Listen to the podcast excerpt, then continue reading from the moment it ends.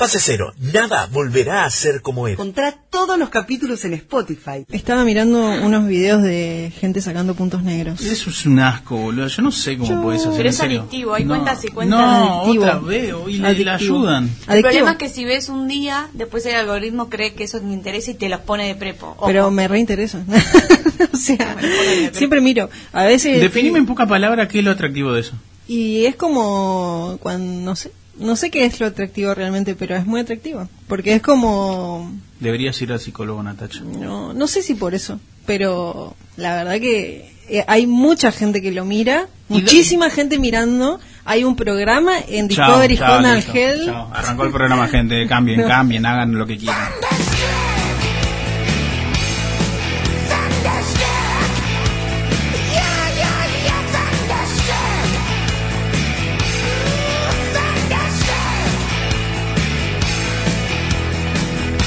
Bienvenidos, esto dice Fase Cero, nada volverá a ser como era, programa número 26, sí señores, de los estudios Arnold, 1987, Buenos Aires, Argentina.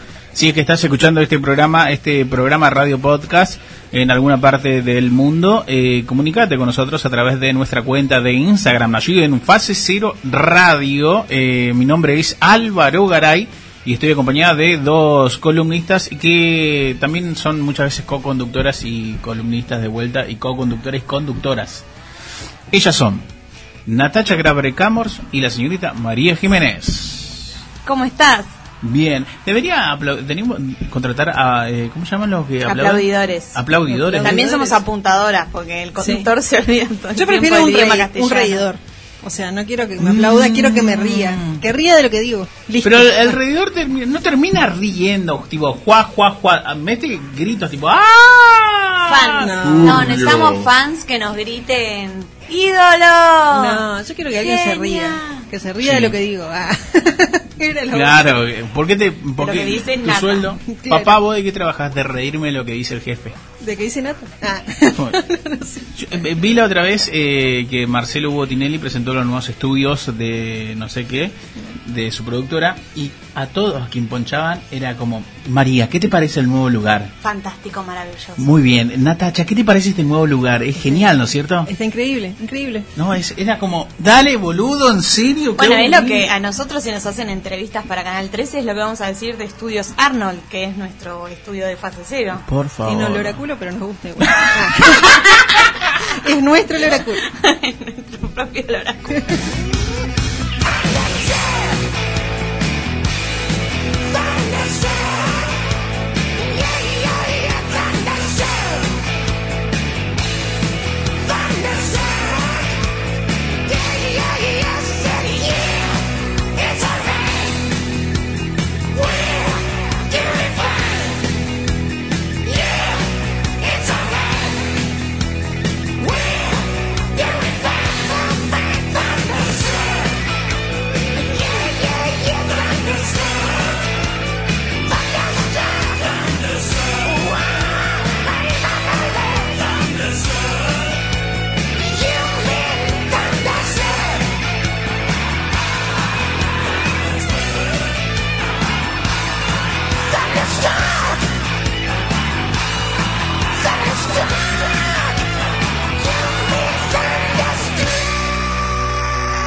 Natacha Grabre, ¿qué trajo para hoy? ay, quería comer. Bueno, Vamos para la otra vereda. María Jiménez. ¿Qué tal? ¿Cómo estás? Yo traje Cuando me muera quiero que me toquen en cumbia, que es un, ¡Uh, un- librazo! es un relibro, ya tiene bastantes años, la primera edición es del 2003, de Cristian Alarcón. Es un, sería como medio un- una novela periodística, más que nada, es como una gran entrevista eh, de que Cristian le hace a la familia de El Frente, eh, un chico que, que murió en manos de un policía de la bonaerense allá por el 99. Así que es un librón, la verdad que lo es. Estirarlo un poco más, estoy comiendo. Eh, y bueno, no puedo decir nada feliz al respecto porque es medio triste. Pero sigue vigente, ¿no? En todas las conversaciones que hay alrededor del gatillo fácil, eh, de la marginalidad, de las injusticias, de, de la desigualdad y todo eso que, que a veces, que muchas veces sabemos, pero quizás, digo, generalmente eh, pocas veces nos, nos sumergimos demasiado. Pero bueno, los invito a leerlo y a esperar a mi columna para contarles un poco más. Ah, me salvaste. De nada. Gracias. Eh, Grabre Camors. Todos comiendo. Eh, traje dos, traje dos, ah, como siempre, dos audiovisuales. Y. mm, polémica, qué sé. No, una es medio vieja, que es eh, Siete Cajas, pero me parece que está buena porque. po- eh, porque es una película paraguaya y porque la pueden ver en Amazon Prime, que bueno, es fácil de encontrar. Y estoy mirando mucho Amazon en realidad. Y ahora también otra, si me quise me salí del mainstream de Netflix. y la otra es una serie que es muy rara, pero me parece válida, que se llama Dietland. Dietland. No es tan rara en realidad, es como que vos no le terminás de encontrar el tono. Supuestamente es una comedia negra, pero hay cosas que es como, esto no es gracioso, Ah, pero está buena lo que habla y qué sé yo, para pensar. Y mm, está basada en una novela de una chica que se llama Sarai Walker, que, mm, que mi primo también tiene ese mismo apellido. Ah, no, mentira. Sí, es que tiene el apellido, pero no, nada que ver.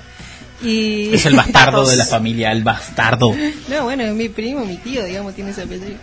Eh, pero esta chica hizo una novela que también se llama Dietland y bueno, hicieron después esta esta serie y es interesante porque la dirige y escribió el guion junto con la chica de la, de la novela Marty Noxon que es una directora recopada que ya hizo varias series y estuvo eh, ahí teniendo bastante que ver con la serie favorita de todos los tiempos mía, que es Buffy la Casa de Vampiros.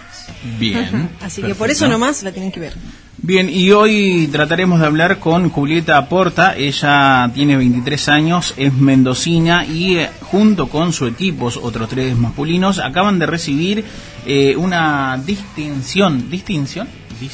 Reconocimiento, distinción, premio. Distinción. Distinción de, de la NASA, lo dije bien y porque soy muy bueno, por su proyecto que, eh, bueno, ya nos va a contar. En realidad es algo muy grosso que hicieron, participaron muchos países, mucha gente y salieron primero. Y lo más interesante es que todos son muy jóvenes. Sí, tan solo Muy 20 jóvenes. entre 23 y 26 años ronda esa edad de cabezas que funcionan, no como otras personas que están en este estudio y no lo voy a anunciar. ¿Sos No. vos? Y, ta- también trataremos de hablar con eh, Celeste Yanelli. Ella está por publicar eh, su libro, creo que ya lo publicó, está al- a la venta. Eh, búsquenlo, Diarios de la Servilleta. eh, que ya está disponible, ella cuenta en él eh, su lucha contra el cáncer, cómo lo superó y justamente nos daremos el placer de poder interactuar y que nos cuentes cómo, cómo, se, cómo se convirtió todo ese dolor eh, en algo positivo porque también es furor en las redes sociales por todo el trabajo que hace, ¿no? María Jiménez. Sí, y también es muy joven, muy joven, con una edad que decís, eh, ¿cómo puede ser que exista esa edad? Y existe. Tiene 17 años solamente, es muy copada, la verdad que hace un contenido muy optimista, eh, muy a la vez muy comprometido eh, y está bueno lo que cuenta, la verdad, así que es una linda oportunidad para conocer sus, de sus propias palabras. Este programa se quiso hacer Centennial porque trajimos Sí, todo ¿no? gente Un montón de, y a ver si nos empapamos un poco como la mamá de Rapunzel que le saca la energía. Ah, no sabía eso. No, ¿No vieron. Rapunzel? Sí, vimos, pero no más. Pero no o le sea, sacaba energía, María. No, no La- energía, le sacaba la juventud del pelo de Rapunzel. Pero Por eso la tenía eh, presa en la torre. Pero eso se hacía vieja. ¿Cómo? ¿Qué onda con el pelo? Porque Sansón también tenía fuerza en el pelo. ¿Qué, qué está pasando con Y el es, pelo? es algo mítico. No, no es que Rapunzel no se hacía vieja, Rapunzel estaba siempre joven, pero su pelo tenía magia, entonces eh, la otra tomaba del pelo la energía para nunca Envejecer. envejecer. Mm. También había, Rapunzel? sí, también estaba, viste, esta mujer. Rapunzel no era la, que, primera de los la- la que rescata un masculino, por eso es importante los masculinos en el mundo. ¿Por qué estás ¿entendés? diciendo policía? ¿Sos masculino, femenino, masculino? No, ¿Un chabón no la rescata? No, no la No. rescata. La Le arranca el sea, pelo. la acompaña en ese camino, pero no la rescata ni ahí. Rapunzel rescata bastante la situación, tanto a él como a ella misma y a la Te contaron población. mal la historia, Jiménez. Te contaron mal porque... Yo creo que es la, la historia como dice Jiménez, ¿eh? No, no sé si... Ven. Rapunzel este fin de semana. y- Enredados. Se llama Enredados la, se llama. La nueva Enredados. Rapunzel, la nueva Soy Disney. mi tía. Voy a decir también, hay otra una vampiro muy conocida que se llamaba Lilith también agarraba jóvenes y les sacaba toda la sangre, tipo los ponía en una jaula, sacaba sangre. ¿Qué tiene que ver eso con Rapunzel? Y eso Porque y para, para no envejecer. Sí, para y eso no es lo que vamos a hacer en este programa con toda la gente joven que vamos a entrevistar. Vamos Así a que, hablar y le vamos a sacar- atención, atención Cecilia y Julieta, le vamos a sacar la juventud. Y créanme gente que aunque hubo ruido nadie salió. No hubo curiosos, no hubo preguntas, nadie lloró. Solo un borracho con los dos muertos se tropezó. Cogió el revólver, el puñal, los pesos y se marchó. Y tropezando se fue cantando desafinado. El coro que aquí les traje y da el mensaje de mi canción. La vida te da sorpresa, sorpresa te da la vida, ay Dios.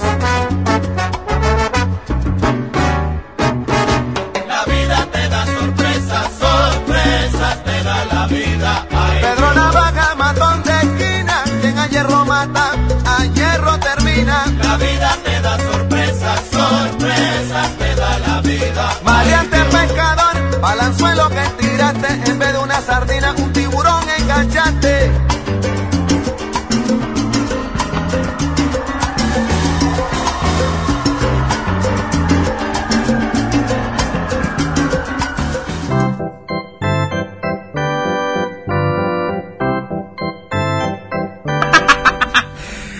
Ay, señores, esto es Tenés fase 12 años, boludo. Pero eh, sí, es como que está relatando las noticias, no sé qué está haciendo. Señores, este sí, es Fase Cero, mi nombre es Álvaro Garay, estoy acompañado de la señorita Natacha Grabre Camor, la señorita María Jiménez. Eh, nos pueden encontrar en Instagram como fases, eh, arroba Fase Cero Radio y también en Spotify, podés escuchar este mismo programa y otros capítulos cuando quieras encontrando a Fase Cero. Estamos en los estudios Arnold desde Buenos Aires, Argentina, y vamos a jugar. ¿Cómo se llama este juego, María Jiménez? ¿Qué tal? Ay, A ver quién habla más pasó? rápido. Sí. Ay, no hablé tan rápido. Sí, boludo, ¿qué pasó? Vamos a bueno, jugar. ¿cómo se llama? el, vamos- juego, el juego que no tiene nombre. El juego no tiene nombre, pero consiste en lo siguiente. Lo explico yo, lo explicas vos, porque me agarraste como que te empezaste a alterar, porque ya es la hora, se convierte en calabaza. Bueno, voy a explicarlo de manera tranquila, ¿te parece? Adelante. El juego consiste en lo siguiente. Cada uno de nosotros tres escribió en un papelito que metimos en una urna, como las de Susana Jiménez en los 90, sobre algún escenario posible. Ya verán cuál. La cuestión es que tenemos que tirar los dados y si me sale cuatro, por ejemplo, tengo que leer el papelito y si, no sé, si el escenario es el cine, tengo que decir cuatro frases típicas que se digan en el cine en 30 segundos. Bien, perfecto. Y vamos sumando puntos según... Sí, según Que lo vayamos cumpliendo. Claro. Entonces, los equipos son Tortuga Ninja, Natasha Grammer Gamers. Huracán Baby, Huracán Baby, Hurricane. Álvaro Garay. Y María Jaminis, Alex Mack. Perfecto. ¿Quién arranca? Tengo maneja, acá maneja los tiempos. Riquelme, ¿eh? Maneja los tiempos, Riquelme Jiménez. Dale, tirá vos primero. Pero pará que estoy esperando la autorización de acá del puerto. No, no, no. Estamos bien. Eh, los ti- ¿El tiempo? El tiempo, muy bien. Lo va a tomar el tiempo mientras bosteza Grave Camor. ¿Quién arranca justamente? ¿Arrancamos? Ay, y voy a tomar el tiempo y... Bueno, va.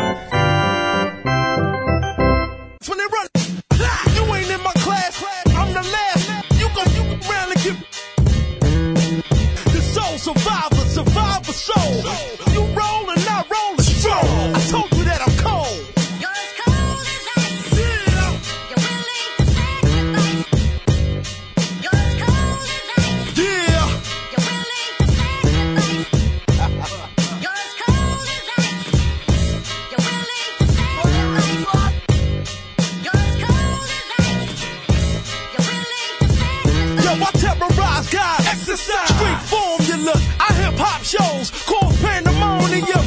I ain't concerned until it's my turn. I snatch a mic, jump on the stage and show my like Howard Stern. But not in that form. I perform lyrical heat waves that'll keep your brain warm. But when it's on, you can really keep. But get placed in the with that. Get him! He's in for being able to tell. Fase. Nada volverá a ser como era.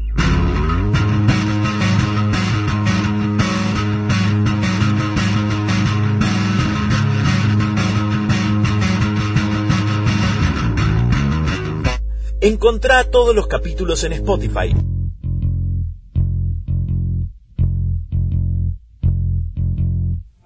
Cuando llamaste esta tarde, diciéndome será diferente. Por favor que sea promesa. Nuestra nena está en camino.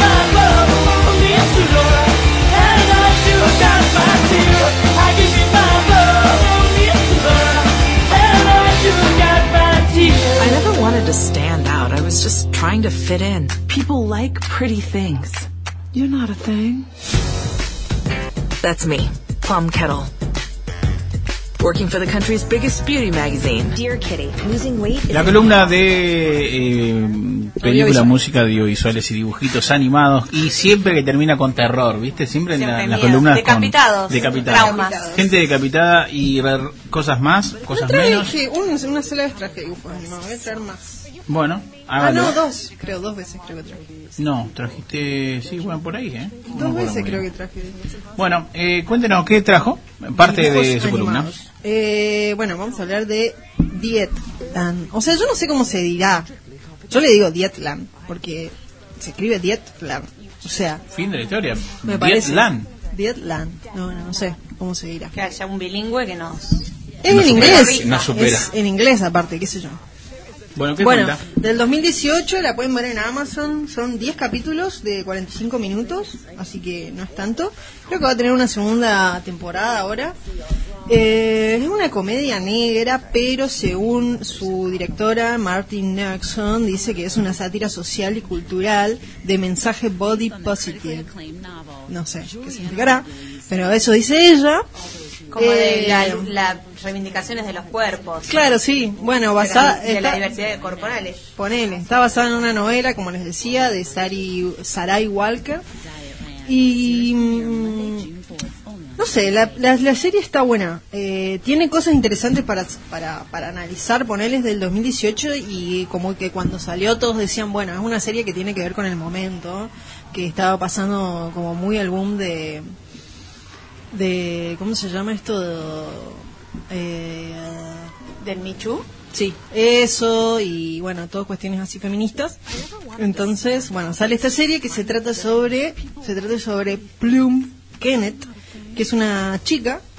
En realidad, les voy a leer el- la sinopsis y después les voy a contar porque la sinopsis no cuenta nada. Dice, una mirada a la obsesión de la sociedad con la belleza, la moda y la pérdida de peso a través de los ojos de aquellos que trabajan en la industria de la belleza. O sea, Plum es una chica que, traba- que es eh, obesa y que trabaja en una revista de moda, pero trabaja como eh, escritora fantasma, digamos, una revista de moda como que te diga acá, no sé, o como Vogue, ponete, o, pero es como más para adolescentes en realidad, así que no sé cuál sería.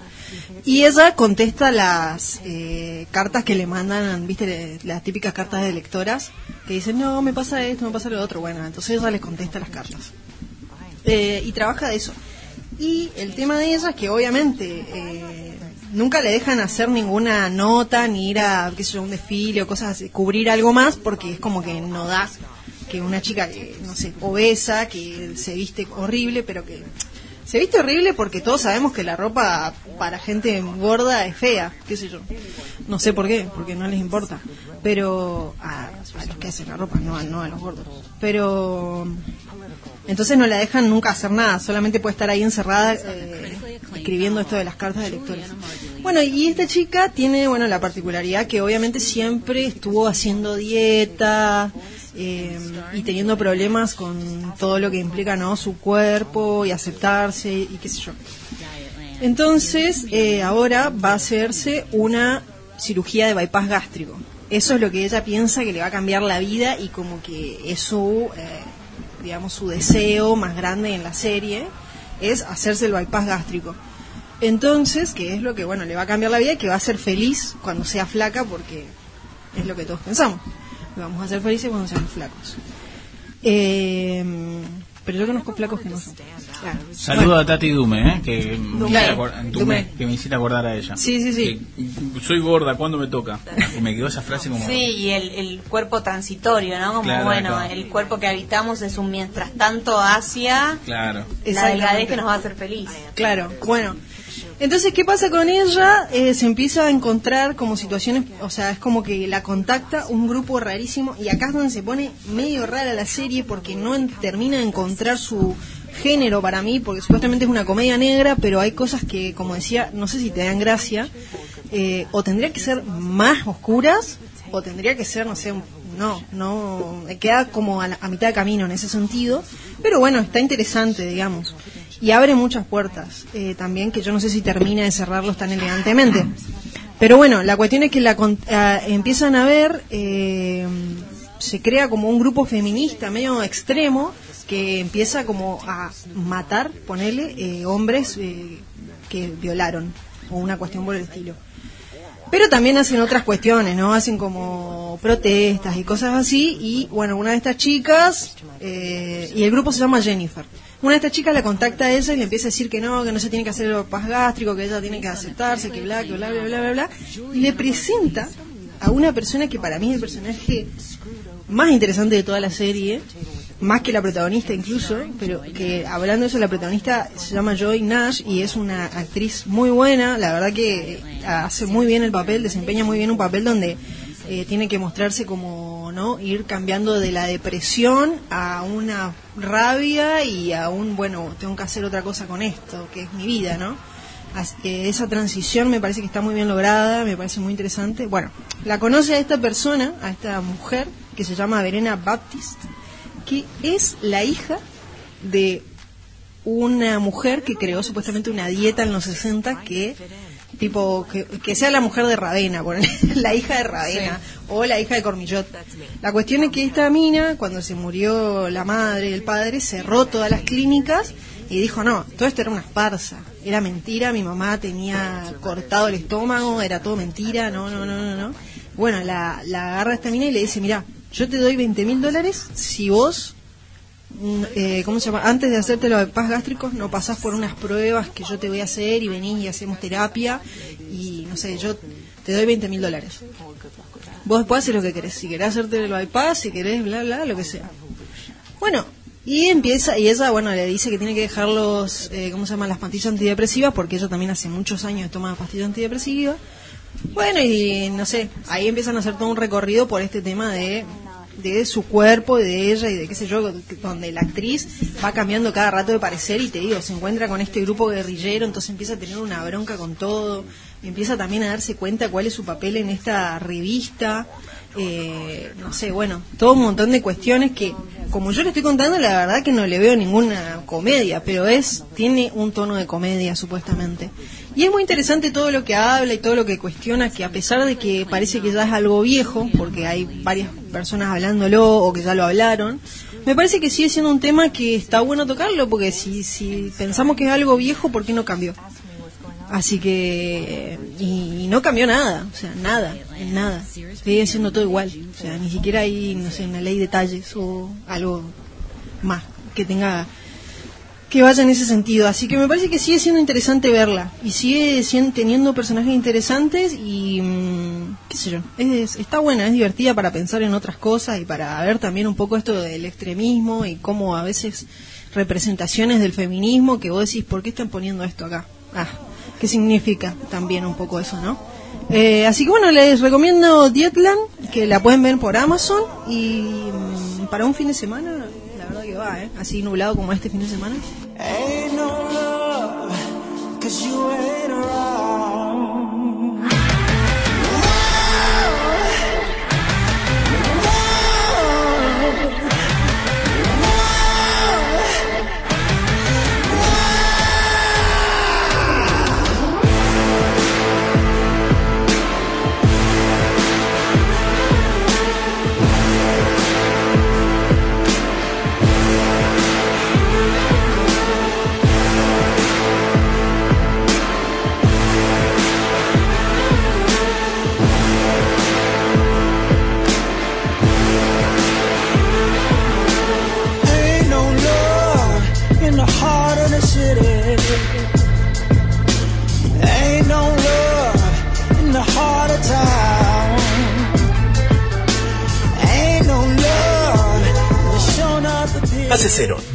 Volverá a ser como era.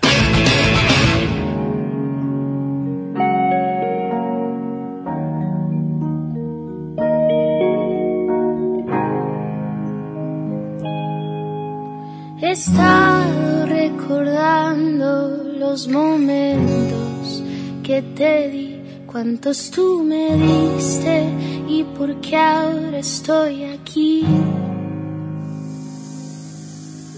Sentada en el suelo pensando que te quiero, que te quise tanto y que tu amor me es necesario. Déjenme llorar, quiero sacarlo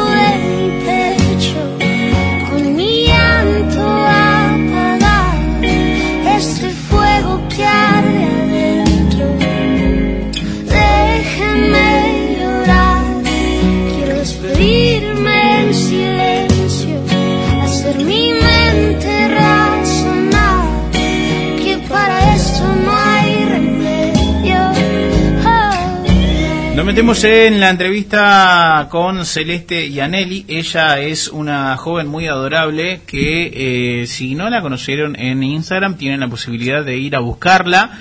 Pero primero, escuchen la entrevista. Este, Celeste, ¿cómo estás? Te saluda Álvaro Garay junto con Natacha Grabre Camors y la señorita María Jiménez. Esto es Fase Cero. Hola, todo, buenas tardes. ¿Todo bien? Eh, eh, hay que contarle a la gente que con Celeste hablamos hace una semana, pero estaba eh, tomando unas merecidas vacaciones y la pregunta de rigor es, ¿te tostaste, tomaste color o si la piel intacta? Sí, me toste, me toste un poquito. Bien, perfecto, perfecto. ¿Te tocaron lindos días? Sí, sí, a los últimos días ya estaba medio lloviendo, pero al principio sí.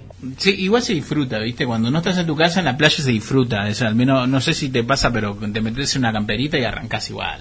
Tengo unos mates ahí. Sí, sí, los mates en la playa con el frío van igual. Sí, obvio, el momento no te lo quita nadie. Celeste Yanelli eh, fue diagnosticada de leucemia el 24 de agosto del 2016 con apenas 14 años. La luchó, la venció eh, y fue también en algún momento la piba, para aquel desconocido, quizás esta imagen le viene, que se paró en un bar y dijo, che, préstenme atención, voy a tomar la última puta pastilla de la lucha contra esta porquería, la tomó y bueno, fue noticia y hoy eh, está, no, eh, no sé cuándo vas a- van a escuchar esto los oyentes, pero eh, está por salir o ya salió, vayan a buscarlo también, su libro que se llama Diario de, eh, de la Servilleta. Eh, y lo escribe ella eh, misma con puño y letra para contarnos su lucha. ¿Me equivoqué en algo? ¿Hay algo que agregar en esto, Celeste? No, todo perfecto. Ya salió y está disponible, así que sí, es mi historia. Es tu historia. Y, y, y para aquel desconocido, porque viste, siempre uno eh, apunta también a alguien que se quiera sumar. Este, ¿Qué nos vamos a encontrar en ese libro donde seguramente has dejado más de una lágrima? Eh, mirá, yo digo que este es un libro muy distinto a lo que estamos acostumbrados porque lo escribí de una forma muy diferente. Primero, para empezar, lo escribí en servilletas. Ya eso es, es raro. lo escribí en servilletas y no cuenta solamente mi historia, sino que cuenta la historia de, de lo que pasaba dentro de mi sangre. Yo, la, leu- o sea, la leucemia es cáncer en la sangre y adentro de mi sangre pasaban cosas que yo imaginaba y lo escribí. Así que son dos diarios, el mío y el de un componente de la sangre que anotó todo lo que iba pasando adentro. Así que es distinto, es diferente y es raro. Este, hay, muchísimas preguntas que me gustaría hacerte, pero la primera es, eh, ¿a quién le escribías cuando te pusiste a escribir en servilleta? Eh, a mí, a mí del futuro me escribía, porque pensaba, esto me va a quedar de recuerdo cuando yo ya no venga a hacer la quimio, cuando no esté en el hospital, cuando vuelva a mi vida normal, entre comillas, eh, voy a leer esto. Y así lo tengo ahora acá en mi casa y, lo puedo leer tranquilamente y bueno, ahora llegó mucha más gente de la que yo imaginaba en un comienzo, ¿no? Este, ¿y, ¿Y cuándo te despertó que dijiste, bueno, empiezo a escribir acá y agarraste lo primero que tenías, que era una servilleta? Eh, supongo que después cambió, ¿no? Fue mutando esto, después a un libro, después un libro a una computadora y así fuiste puliendo, pero eh, ¿qué fue un impulso o ya lo venías pensando? ¿Te agarró porque manotear una servilleta es como, bueno, a ver, escribo acá? Eh, no, en realidad estaba en la segunda internación y viste que en el hospital uno se aburre mucho. Entonces le digo a mi mamá, eh, estoy aburrida. Y me dice, bueno, Celeste escribí, toma. Y me dio la servilleta y la esa lapicera que siempre llevo la lapicera en la cartera. Y nada, ahí empecé a escribir todo lo que me pasaba. Y bueno, después fui imaginando cosas y se fue de tema la cosa. ¿Has pasado por ese clima de decir, bueno, dejo toda la mierda y ya está, dejo acá, otro día escribo? Sí, sí, en un momento donde no podía ni escribir, eh, lo escribía cosas en el celular capaz o le pedía a alguien que me escriba y después lo pasaba a la servilleta, o sea, no no podía no, no tener la servilleta, así que no, sí tuve como que no quiero escribir más, pero siempre lo hice. ¿Cuántas servilletas llegaste a cambiar hasta, al menos usar hasta que pasaste al libro, un cuaderno, no sé qué hiciste? Eh, no, es que en realidad está todo escrito en servilletas y después yo cuando me sentí mejor dije, bueno, a ver, vamos a armar algo con todo esto. Pero yo tengo siete meses de quimioterapia, de tratamiento escritos en servilletas, tipo del día uno al día que terminé. Oh, no me puedo imaginar, eso no lo vas a tirar ni en pedo, lo tenés guardadito. No, Bien, bien. obvio. Y esos eh, esos recordatorios o esa o esos registros que vos hacías para la celeste del futuro, digamos, eh, también eh, lo dejaste plasmado en videos, ¿no? Porque yo muchas veces veo en tus redes sociales eh, que eh, como un mensaje también optimista mostrás eh, los videos eh, de vos hablándote a vos en un futuro como diciendo bueno cuando no tengas llagas en la boca y puedas comer bien no como que también de esa manera registrabas Sí, sí, tengo un montón de videos porque yo sabía que iba a llegar, o sea, sabía que en algún momento todo eso iba a pasar y que por más de que sea feo, eh, iba a extrañar el hospital o esas cosas a las que uno ya se acostumbra y dije, bueno, voy a registrar todo y mostrar lo que realmente es pasarla mal para que cuando algún día en el futuro me queje de cualquier pavada, vea esto y diga, oh, sí, la pasé peor. Eso también te lleva, ¿no? A, entender, eh, obviamente, uno dice siete meses por decir algo, pero hay una lucha que viene desde antes y quizás la lucha no termina o tiene un fin, una enfermedad que uno cree que la batalla, eh, pero en realidad la lucha sigue, sigue y es permanente. En este sentido también eh, te impulsó a entender la vida de otra manera, ¿no? A hacerte amiga de tu cuerpo, a despojarte de otras cosas que realmente no tienen sentido. Obviamente, sí, sí, de, el, día a día para mí ahora es totalmente co- diferente a lo que lo venía viviendo antes. A ver, tampoco había vivido mucho, ¿no?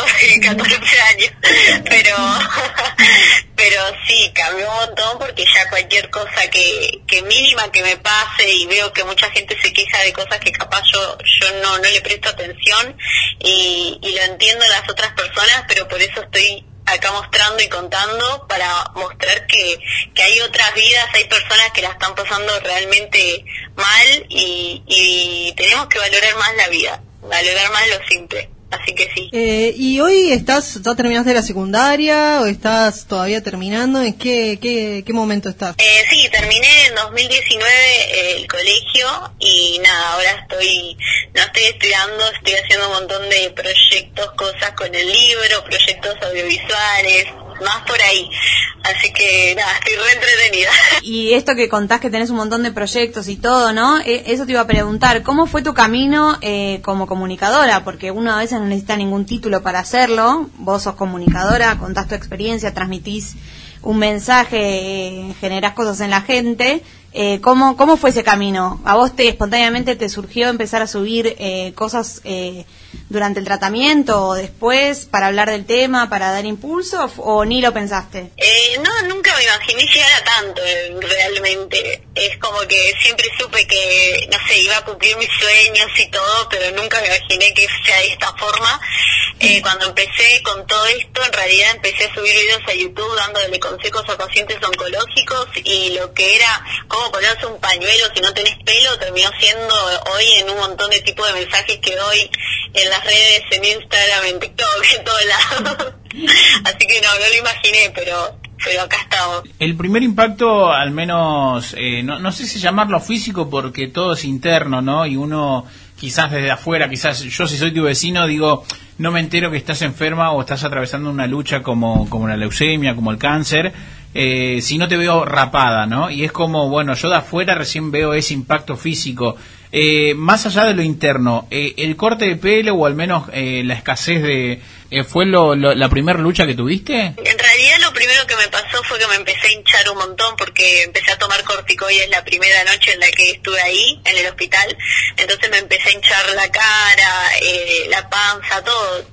Bueno, fue un recambio físico. Pero sí, podemos decir que lo segundo fue la caída del pelo y, y nada, fue de a poquito, me dejé hasta la última colita que, que tuve, la dejé hasta que dije esto no va para abajo, así que la corto y, y ahí la tengo guardada también.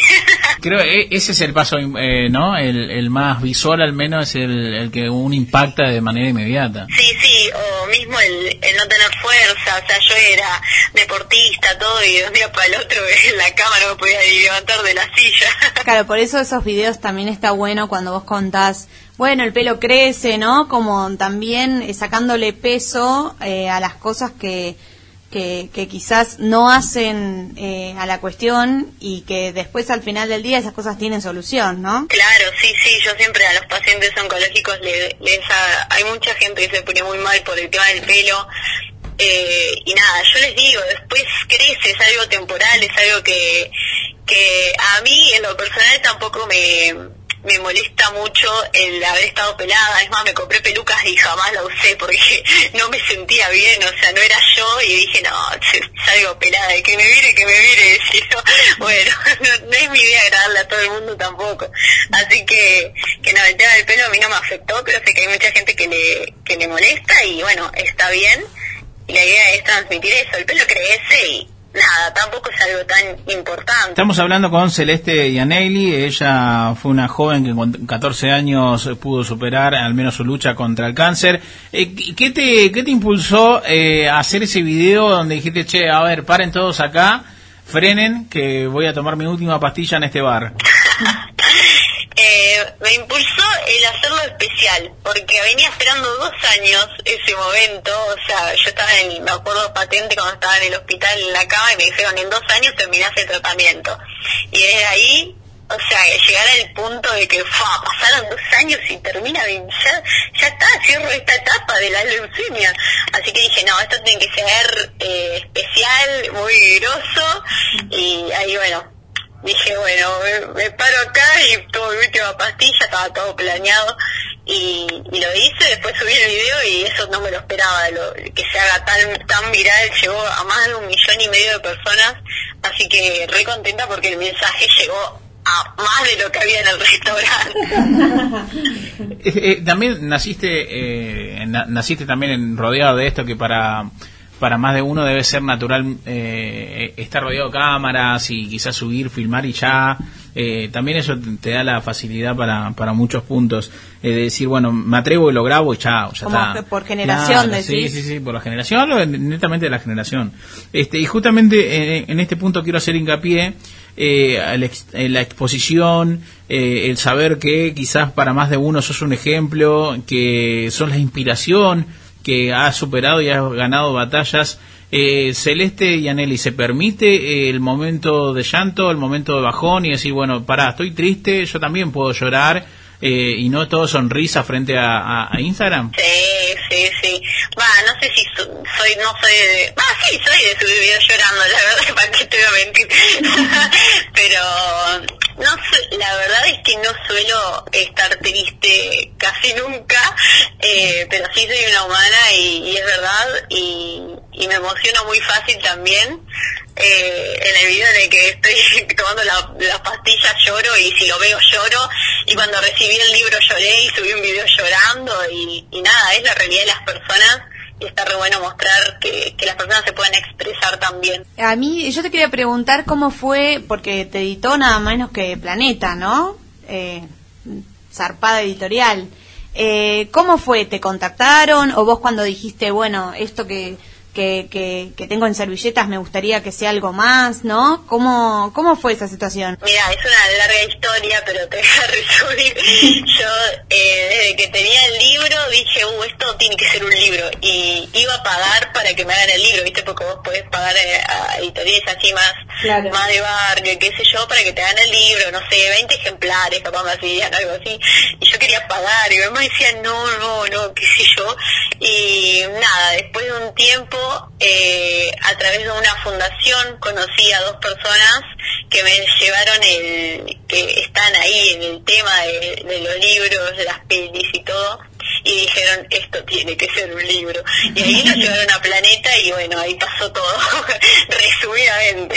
De hecho, ha, ha superado fronteras, se te leen en Uruguay, no sé dónde más tenés registro de que ha llegado tu libro. Eh, sí, por ahora está en, en toda Argentina, pero bueno, eh, próximamente, por fe, llega a todo el mundo. no tengo dudas. Este, y los proyectos audiovisuales que tenés, ¿qué, qué son? ¿Qué, qué tenés ganas de hacer? Eh, ¿Por dónde va lo tuyo? por llevar el libro al mundo audiovisual y, y nada, eh, va por ahí.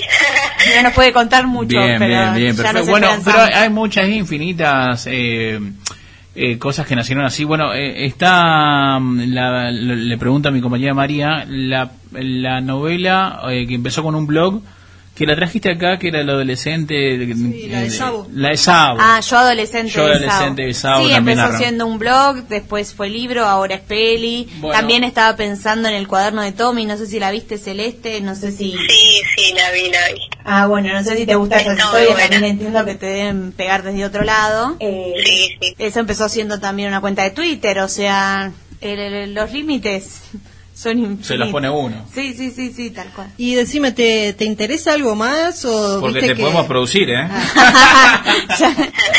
Bueno, dale. o, o No, te, no, vale. ¿Te gustó esto del audiovisual, la comunicación? O, o- Sí, desde que soy chica supe que iba a ser actriz, o sea, yo lo tenía asumido y ya estuve en una serie de Disney Channel en 2019, así que el sueño lo cumplí, pero yo sé que, que el resto de mi vida voy a vivir de eso, por fe también. Perdón, ya que lo mencionás y ya te dejamos tranquila, pero eh, yo le contaba a mis compañeros que había leído un par de cosas o que vos habías puesto publicaciones en TikTok, sobre todo yo te vi, eh, sobre esa experiencia en Disney y un flash también, ¿no? Y fue medio así inesperado para vos. Sí, sí, o sea, ir y romper estereotipos encima, porque yo sabía que iba a ser actriz algún momento de mi vida, pero jamás me imaginé de esa forma de poder ayudar a romper el estereotipo de que una joven adolescente en silla de ruedas esté en una serie para niños, es como que se fue de tema. ¿Cómo se llamaba la serie? Vía. Vía, claro, nada más y nada menos. Celeste, no te queremos molestar más, te deseamos lo mejor, espero que sigas disfrutando. Eh, ¿La pandemia la sufriste o no? No, la pasé, pero allá arriba, posta. Yo siempre que lo digo nadie me cree, pero la pasé re lindo, más allá de, de obviamente toda la situación mundial y todo lo que pasó y me tocó de cerca también, pero la pasé re lindo. Qué bueno. No, qué bueno. Ella es muy optimista, te banco a morir. Contagiémonos un poco. No, es que en realidad no soy tan optimista, no sé si es optimismo, pero yo creo que todo viene de Dios. Desde que tengo una, una relación con Dios, me cambió la vida. Bien. Bien, buenísimo. Cada uno encuentra Excelente. su lenguaje, ¿no? Está buenísimo eso. Sí, sí. Este, Celeste, te mandamos un besito grande, que te cuides y bueno. eh, Recordemos el nombre del libro. el libro y dónde lo podemos conseguir, claramente. Sí, diario de la servilleta y, y bueno, en las librerías de Argentina, en todo el país. Perfecto. Bueno, y en tu red social también de Instagram, ¿no? Por supuesto. Sí, Celeste Yan, con doble N. Besito grande, Celeste, gracias por tu onda y que tengas buena noche. Gracias a ustedes, chao. Chao, chao. Chao, gracias, entonces. Celeste Yanelli, ella lo decíamos, con 14 años fue diagnosticada de leucemia, eh, que es cáncer en la sangre, lo venció y eh, no solamente hizo ruido durante toda su transición, sino que también ahora va a sacar su, ya está publicado, el, su propio libro, Diario de la Servilleta. Yendo un weekend a lo de Damián, tenía urgencia de hablar con el man. Caminé porque pinche mi van. Vi una mina de la que soy fan, una que sale por el canal Sony, en una serie que está con un pony. Y en mi casa del barrio Marconi, siempre la veo tomándome un Johnny. La saludé pero me echó flea, porque el programa era en MTV. Hacía un spot de Carefree y un jingle de los Jeans Lee. Le dije a mí me gusta el rock, pero quedó en estado de shock cuando escribí en una hoja de blog que era más fea que el señor Spock y que se rellena el sutién con corne, y chow mein. Y a pesar de que usa Chanel, toma un cóctel con nafta de Shell. El security se puso heavy, era malo pero usaba Levis y me tiró desde la limusine en el ojo un vaso con gin. Yendo a la casa de Damián, camino por el boulevard.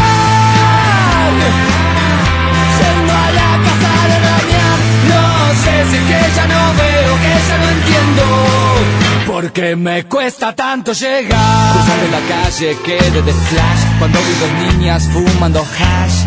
Escuchaban trash y de clash, jugando a quien tomaba más splash. Y como una vez en un vernissage, me di un ataque de surmenage. Cuando dijeron por 10 pesos cash, hacemos juntos los tres un menage. De los nervios me vino un tic, en el fondo siempre fui un freak. Di fuego con Jeskero Pic, pero me pareció poco chic que transaran por una cruz con un nerd de media de plush que le pintó los labios con rouge. Yo le escupí su t-shirt de Bush, mi gargajo en la cara de George. Se subió con las chicas a un porch, se pensaba que era un tipo VIP, masticando una papa chip. Cuando empezó a hacer un strip y quedaba solo en sleep, me clavó en el ojo un clip. Dijo en tu tumba va a decir rip.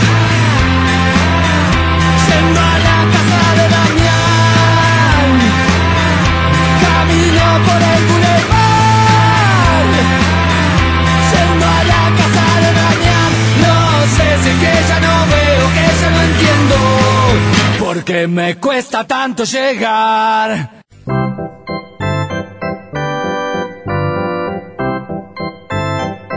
¿Quién arranca? ¿Arranco No, yo? tenés que tirar los dados primero. Taxi. Tiempo. Eh, qué país de mierda, ¿eh? Uno. El dólar, este país, este dólar, el dólar. No, Dólar. no, frase. Eh, yo te conozco a alguien que te lo hace un poco más barato. Dos, Eh, ¿Era esta aquí no la otra? tres, ¿Doble acá o te dejo a mitad de cuadra? cuatro. Eh, estás linda, ¿eh? ¿Cómo te llamas? No, ¡Sí, hacen eso! Sí, eh, para, ¿te molesta si subo la radio? seis. Eh, ¿Listo? ¿Listo? Bien, Muy bien. señores. Huracán Oh, Baby. 29, 32. Ay, casi, casi. Y eso que uno de las- no era. Bien, ¿quién Taxi. sigue? ¿Sigo yo o sigue Nata? Lo que quieran. Bueno, bueno. Tira María Jiménez, atención. Tiene cara de orto. Porque no te aguanto más. Seis. Seis puntitos. Upa. Va a jugar. Natalia se está durmiendo, ya está por renunciar también. El perro era un perro. Va. Escenario es depiladora, uf, Depiladora ya. Cavado, tira de cola, uno. Uno. Em, no, débito acá no aceptamos. che. Dos, Eh, avísame si está caliente, ¿eh? tres, Mm, mm, acá pasaste maquinita. cuatro, ¿Qué mam- eh, No, ya dije. Eh, hace mucho no venís, che. cinco. ¿Cuánto dura, Monito, estás como un monito. No. No, puede pasar. Puede pasar, puede pasar. Vale, re- no, ya fue. Ah, bueno, ok. ¿Re vale o no? puntos, sí. Por Dios, señora, qué juego tan atractivo. Cuatro. Son estúpidos. ¿Quién le toma el tiempo, Nata? ¿Vos? Acá yo está, acá yo está. cuento Bueno, ver. las frases. Vamos, señores. Oh, no, cuatro. Cuatro. Cuatro. Va. Cuatro Eh, puntos en 30 ver. segundos para Natacha. Que la frase que le toca es. No, el escenario que El le escenario toca. Un que le toca. kiosco. Un, Un kiosco, cuatro frases. Cuatro Ya. frases. Eh, ¿A cuánto tenés el Philip Box? Uno. Eh, Especial, ¿eh? no quiero cambio en caramelos, por favor. Dos. Dos. Em, chico. ¿Tenés cerveza? Tres. ¡Vamos! Eh, Falta ah, uno. carga sube. Sí, muy, Muy bien. bien. Cuatro muy puntos, Tortuga Ninja. Tortuga Ninja, cuatro puntitos. Va Alvarito, el mejor bebé campeón mundial. Dale, Hurricane. Baby. Hurricane. Entonces fase cero, ¿eh? estamos jugando al juego que no tiene nombre. Tres. Tres. Vamos a agarrar A el ver, escenario. escenario. Hubiera sido un buen escenario de depiladora para Álvaro. Uh, ese- Ese lo inventé yo. Uf, señores, la palabra, el escenario es baño y va. Eh, No ¿Me te desubiques. papel, por Uno. favor? Y bueno, no hay, muere, muere media. No, No, Dos. esa no es una frase. Dale, frase. sí, ¿Con quién estás hablando? Eh, tres, tres. Eh, esta existe. Uf, qué mal que estoy. Dos. ¿Te falta una? Eh, y eh, no, no, no. cuenta, no, re no, cuenta, no, banquina, Y es como, banquina. che, no sabía que no sale el agua. No. Con censura y todo, tres puntos. Ey, pero me re censuré. ¿Qué tal? ¿Vieron que Porque- soy re tramposa, No, boludo? no, Como- porque Oh. ese- ¡Ay, no, no! Ah. Te, te olvidaste los clásicos de no llego, no llego, no llego. ¿Quién deja la tabla sucia? Ay, no, qué horror.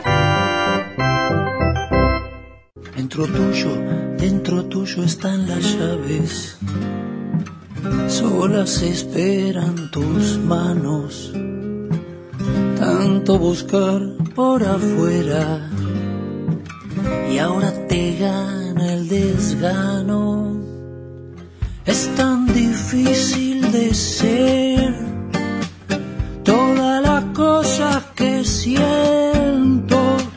A veces yo quiero ver solo lo que dice el viento.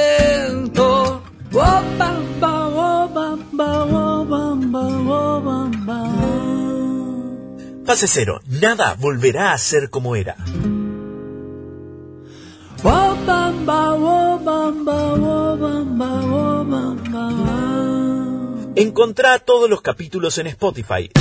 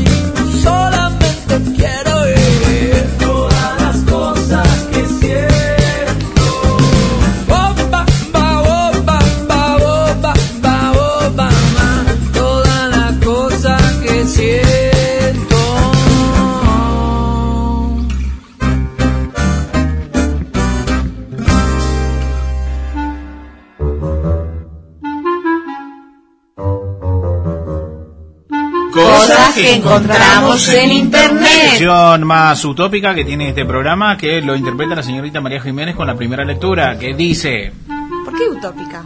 Bueno, ¿Qué es utópica igual? no sé, quisiste decir algo o dijiste otra cosa. La sección más triangular que Eh, tiene esta fase grupo. Ahora sí quedó clarísimo. ¿Pero qué es utópica? ¿De utopía? No, Utópica no es un, es un es un futuro mejor. Y bueno, ¿qué estoy pero diciendo? utópico en el sentido de que se supone que nunca se llega a eso. Ay, qué aburrido eso. Dale. Yo intento, yo intento.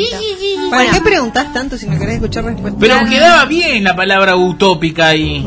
no, porque si hay oyentes que sí terminaron el secundario, van a decir qué están diciendo. Dale, sí. Entonces, ¿qué, qué digo por? Gastó más de, estoy leyendo, Dale. gastó más de 400 dólares en tratar la cojera de su perro. Solo, No sé si tenés cuatro. o- se fue a otro lado. No sé si tiene cuatro Es como o trabajar hay algo con que no Bart entendemos. Simpson. Es muy difícil. Ay, mi cabeza se fue a otro lado, perdón. Porque ¿Qué dije coger. El peor. Cuatro años. Si no conociera su situación, diría que te falta. Pensé que gasté esa plata para hacer coger al perro.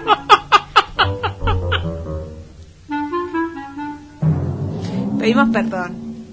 Pedimos perdón a los dos oyentes que están del otro lado, si no es que ya cambiaron. Dijeron, no, boludo. Bueno, No me dejan jugar. pasa que estas noticias son internacionales y dice cojera porque se refiere a que el perro eh, Está cojeando. cami- está cojeando, o sea que está caminando Está rengo. medio rengo, exactamente. Bueno, ¿ya estás compensado?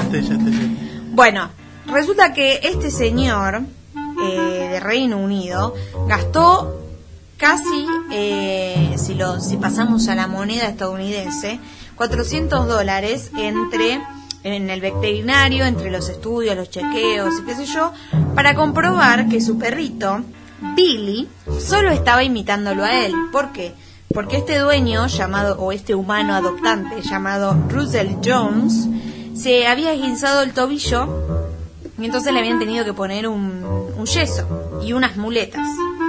Entonces el perrito, al ver cómo su dueño eh, caminaba así, dijo, ¿por qué no? Vamos a ser solidarios.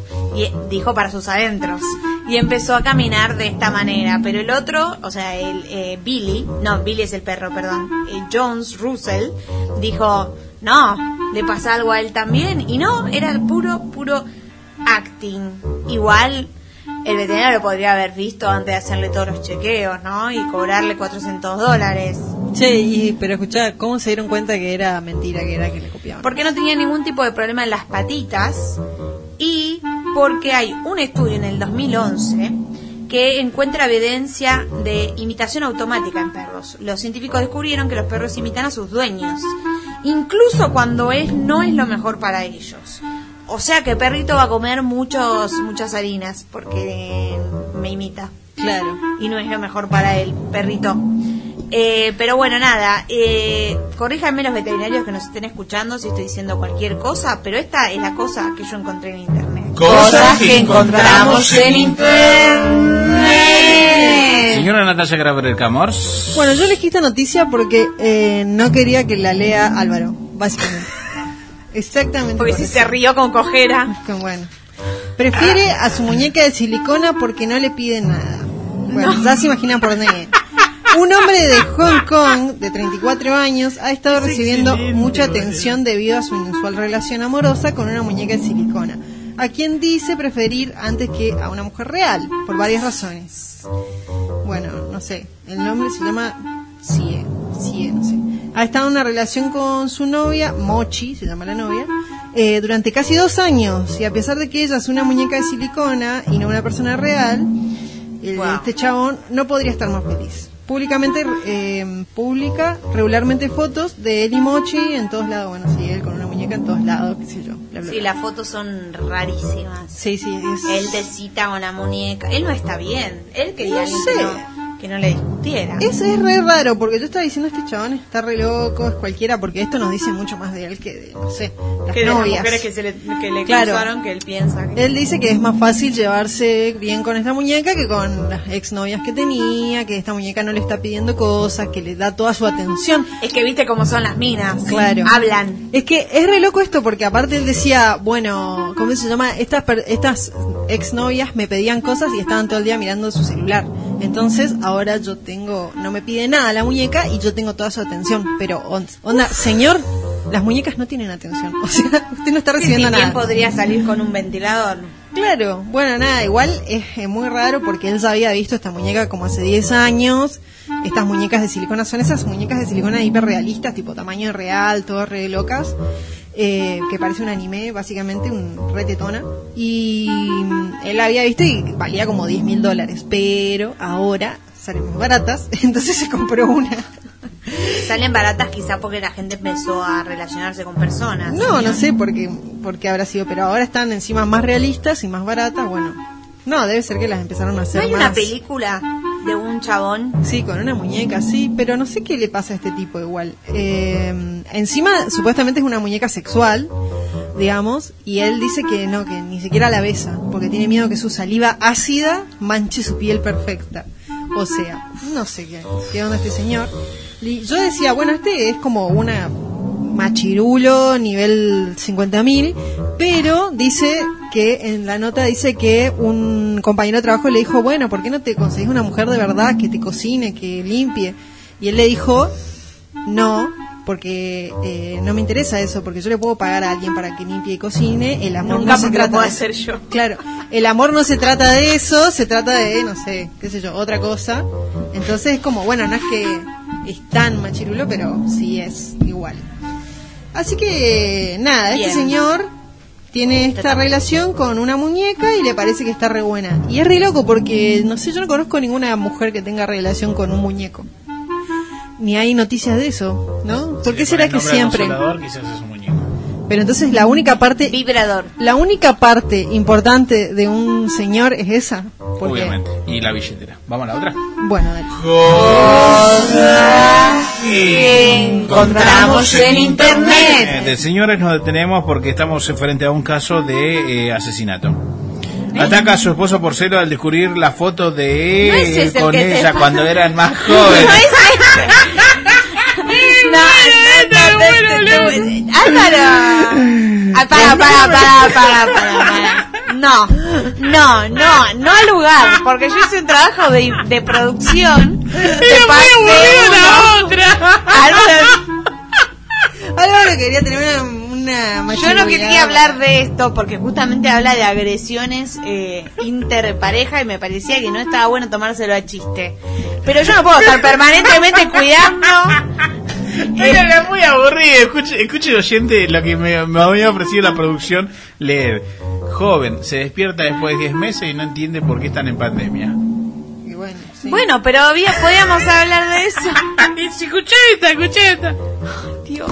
Los medios mexicanos han informado sobre un extraño caso de una esposa celosa y confundida que supuestamente atacó a su esposo con un cuchillo por la espalda después de encontrar una foto en el fondo de su propio celular del esposo y no reconocer a la mujer.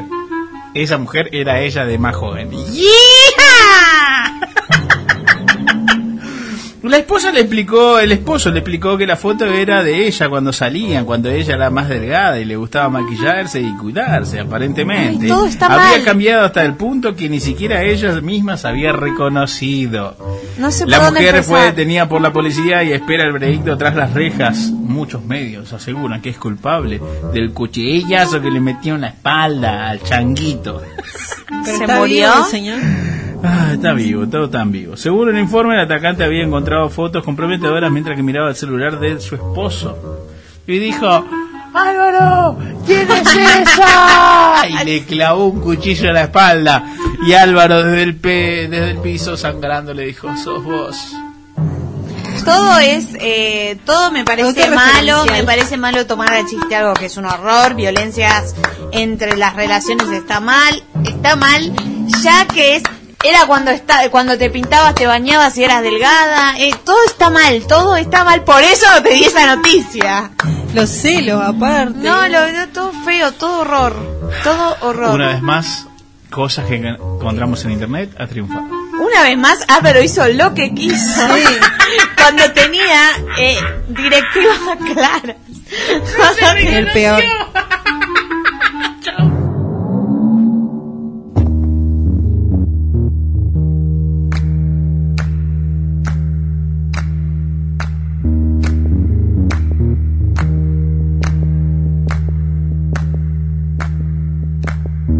You gotta know I'm feeling love, made it gold. I never loved another one, another you. It's gotta be love. I said it. You gotta know I'm feeling love. Mm. You gotta know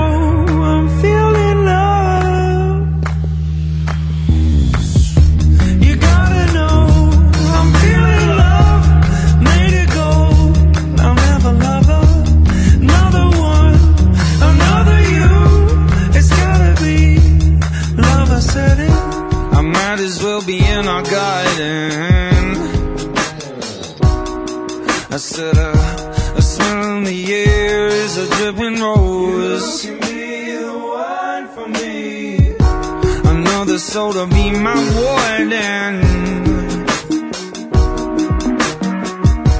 of anything there that's made of gold. A physical kiss is nothing without it. Your eyes to see what it's done. The body that lies is built up on looking. It's all that remains before it's begun.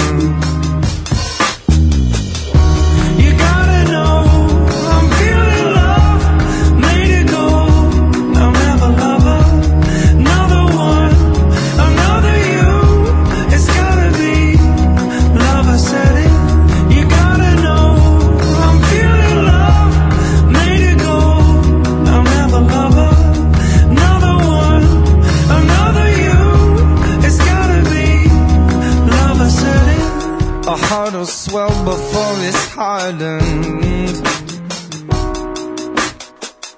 With the flick of the hair, it can make you old. Sebastián Rodríguez, él es dueño de la librería La Lechuza en Parque Patricio. Tengo tantos libros, a- ahora por lo menos puedo cerrar la pu- eh, abrir la puerta, en su momento no la podía abrir por la cantidad de libros que hay. Una de mis clientas es eh, psiquiatra y en determinado momento me hizo una conversación muy sutil, ¿no? Para, para ponernos en panorama, cuestionamiento, ¿no? Me dice, Sebastián, vos te pusiste a pensar que era lógico que tuviese tanta mercadería y tan desordenado en la plaza porque era un lugar muy precario. Lo mismo cuando tenías el local de casero porque era un local muy chico. Pero ahora que tenés un local tan grande y ya se empiezan a acumular, vos no te pusiste a pensar que puede haber otro motivo, que puede haber otra causa en vez de, de- de- de los libros, de las situaciones. Y digo, mira, si vos me querés decir que yo tengo una, un problema, soy consciente que soy un acumulador compulsivo. Quédate tranquila, pero yo tengo una, una ventaja, lo puedo hacer por trabajo, entonces está socialmente aceptado. es como dijo ella, en un primer momento podés racionalizarlo, pero llega un momento de decir, no, hay algo que, que no funciona acá. Yo, lo hace- yo, yo tengo ese problema, soy consciente de eso y tengo un problema más serio, que no, que no me quiero curar. ¿Cómo haces para encontrar los libros que te piden? Sí, no, bueno, yo también te digo la verdad. Y ojalá supiese cómo hago, porque vendo el método a alguien y no laburo más, vivo de la regalía del método de encontrar cosas. Porque te digo la verdad, no sé, en mi inconsciente el tema de que los acumulo, por, los amontono por tema, por autor y todo eso. Pero llega un momento en el que hago de tanto que los encuentro, no sé, por magia. No, te digo la verdad, no sé cómo hago. Eh, ¿cuántos, ¿Cuántos libros crees que tenés o estás seguro que tenés? Te, te doy la cota mínima 70 mil. Que lo sé, porque en su momento precisé hacer un seguro en el local y precisé contarlo. Y en ese momento había 70 mil. Y eso fue hace un rato largo. Así que ahora no tengo idea. Y tampoco quiero sacar la cuenta, porque si yo voy a sacar la cuenta de lo que tengo, de la plata que hay metida en esos libros, y que a veces me cuesta llegar a fin de mes como que voy a tener problemas anímicos serios. ¿Qué es lo más raro que tenés? Mira, es imposible que un librero no tenga algún librito escondido que le da pena vender. De lo que sí te puedo decir, que, que tengo ahora en mente tres, es una primera edición del Alep, de Borges, eh, una edición de, Doña Petrona, de un libro de repostería que está dedicado por Doña Petrona al que hacía el programa de televisión, al director del programa de televisión. Un manualcito de, impresión gráfica de 1910, que eran todas las técnicas gráficas, de, de todas las técnicas de impresión que había en esa época, que también está dedicado por el autor. Digamos, la- la- las tres cositas de la abuela. Lo que realmente puede llegar a destruir al libro es el libro digital trucho, porque el libro digital eh, legal es caro. Si vos te fijas, un libro digital legal te cuesta un- el 30 al 40% del, de, papel. Para colmo, ni siquiera, que es algo que nadie te dice, ni, ni siquiera es de por vida. Porque es como con los programas de computación, tiene, la compra que vos haces tiene validez por 10 años. Más, en Estados Unidos pasó con 1984, que lo vendieron voy a decir un disparate, tengo la cifra que lo vendieron, no ponerle dos dólares. Un millón de norteamericanos lo bajaron. Pero en Estados Unidos la ley de la ley de autor, el corpori puede extenderse por otros 70 años si el Congreso norteamericano lo, lo autoriza. Que es lo que pasó. Entonces Amazon vendió un libro por el que no tenía los derechos. La compañía que tenía los derechos hace juicio, lo gana y Amazon los borra de todas las computadoras que lo habían bajado. Cuando los usuarios protestaron, porque lo habían bajado, no le devolvieron la plata alegando que por el hecho de haberlo bajado ya habían hecho uso del, libro, del libro digital. ¿Pensás reventar los libros en algún momento de tu vida o el día que te mueras se baja eso, pasa los libros a tu a quien sigue, a tu hermana, en este caso que tiene librería también? Es, es- hay un dicho entre los libreros, por lo menos los libreros viejos, porque también viste, hay cosas que se llevan adentro y es difícil sacárselas. Que sí, que sí lo, lo haría de otra manera, que eso estoy seguro. Pero mientras la salud me dé, yo sigo para adelante. Fase cero. Nada volverá a ser como era. Say it's alright. Say it's alright.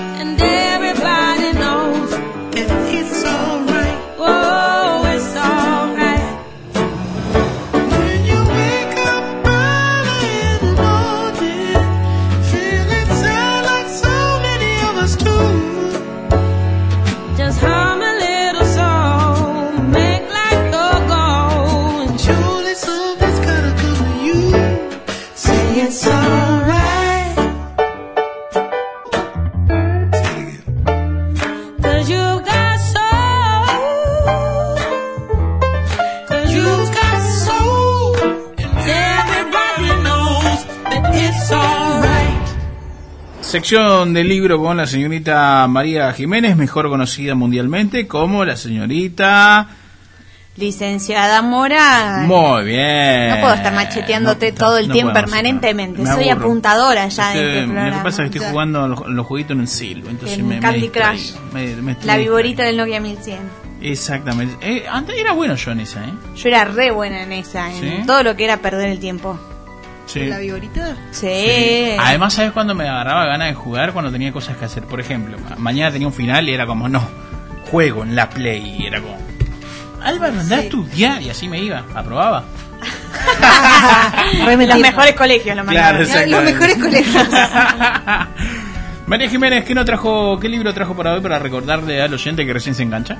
Traje Cuando me muera quiero que me toquen cumbia, un libro de Cristian Alarcón, eh, cuya primera edición fue en el 2003. Eh, todavía se consigue, es un libro de aproximadamente 200 páginas eh, y la verdad que es muy recomendable. La verdad que no conozco a nadie que lo haya leído, que no se haya quedado fascinado por él. Que, que se haya quedado a la mitad de decir, "Mm, no, esto no me cerró. No, de no, de nadie. hecho, es material de estudio de la Universidad Nacional San Martín. En una clase que no me acuerdo cuál, eh, recomiendan leer este libro. Muy inexacto todo. No, no, no me acuerdo, de, de literatura creo que eran, para aquel desconocido, eh, na- tanto Natacha, María y Álvaro, quien les habla, somos compañeros de eh, licenciatura en comunicación audiovisual en la Universidad San Martín Y una eh, carrera, que no me acuerdo, una materia, que no me acuerdo cuál, recomienda esto. Lean eso. Sí, es que la verdad que es, y cualquier eh, también materia de periodismo eh, sirve como material realmente. Y sí, aunque no parezca, somos licenciados en comunicación. Sí, no digan nada. No digan nada. Bueno, el, el libro se trata de unas entrevistas, va, de una entrevista que hace Cristian Alarcón, periodista y también licenciado en, en periodismo, él es chileno, eh, pero está radicado acá en, en Argentina, eh, que cuenta la historia de Víctor Manuel, el frente, como le decían, vital, un chico de 17 años que eh, fue asesinado por un agente de la bonaerense en 1999 cuando se estaba entregando por haber cometido eh, un delito. Él era un joven eh, que, cometía delitos con frecuencia, incluso estuvo detenido varias veces y liberado varias veces. Y bueno, se murió eh, en este episodio. Igual voy a leer una parte del prólogo que me parece que eh, cuenta y, ha- y hace un resumen bastante espectacular de lo que vamos a encontrar en el resto del libro, ¿no? Está narrado obviamente en primera persona eh, por Cristian. Cuando llegué a la villa, solo sabía que en ese punto del conurbano norte, a unas 15 cuadras de la estación de San Fernando, tras un crimen nacía un nuevo ídolo pagano. Víctor Manuel El Frente Vital, 17 años, un ladrón acribillado por un cabo de la bonaerense cuando gritaba refugiado bajo la mesa de un rancho que no tiraran, que se entregaba. Se convirtió entre los sobrevivientes de su generación en un particular tipo de santo. Lo consideraban tan poderoso como para torcer el destino de las balas y salvar a los pibes chorros de la metralla. Entre los 13 y los 17 años, el frente robaba el tiempo el frente robaba, perdón, al tiempo que ganaba fama por su precocidad, por la generosidad con los botines conseguidos a punta de revólveres calibre 32, por, preservar los viejos códigos de la delincuencia sepultados por la traición y por ir siempre al frente. La vida de Víctor Vital, su muerte y la de los sobrevivientes de las villas de esa porción del tercer cordón suburbano, la San Francisco, la 25 de mayo y la Esperanza, con una- son una incursión a un territorio al comienzo hostil, desconfiado como una criatura golpeada a la que se le acerca un desconocido.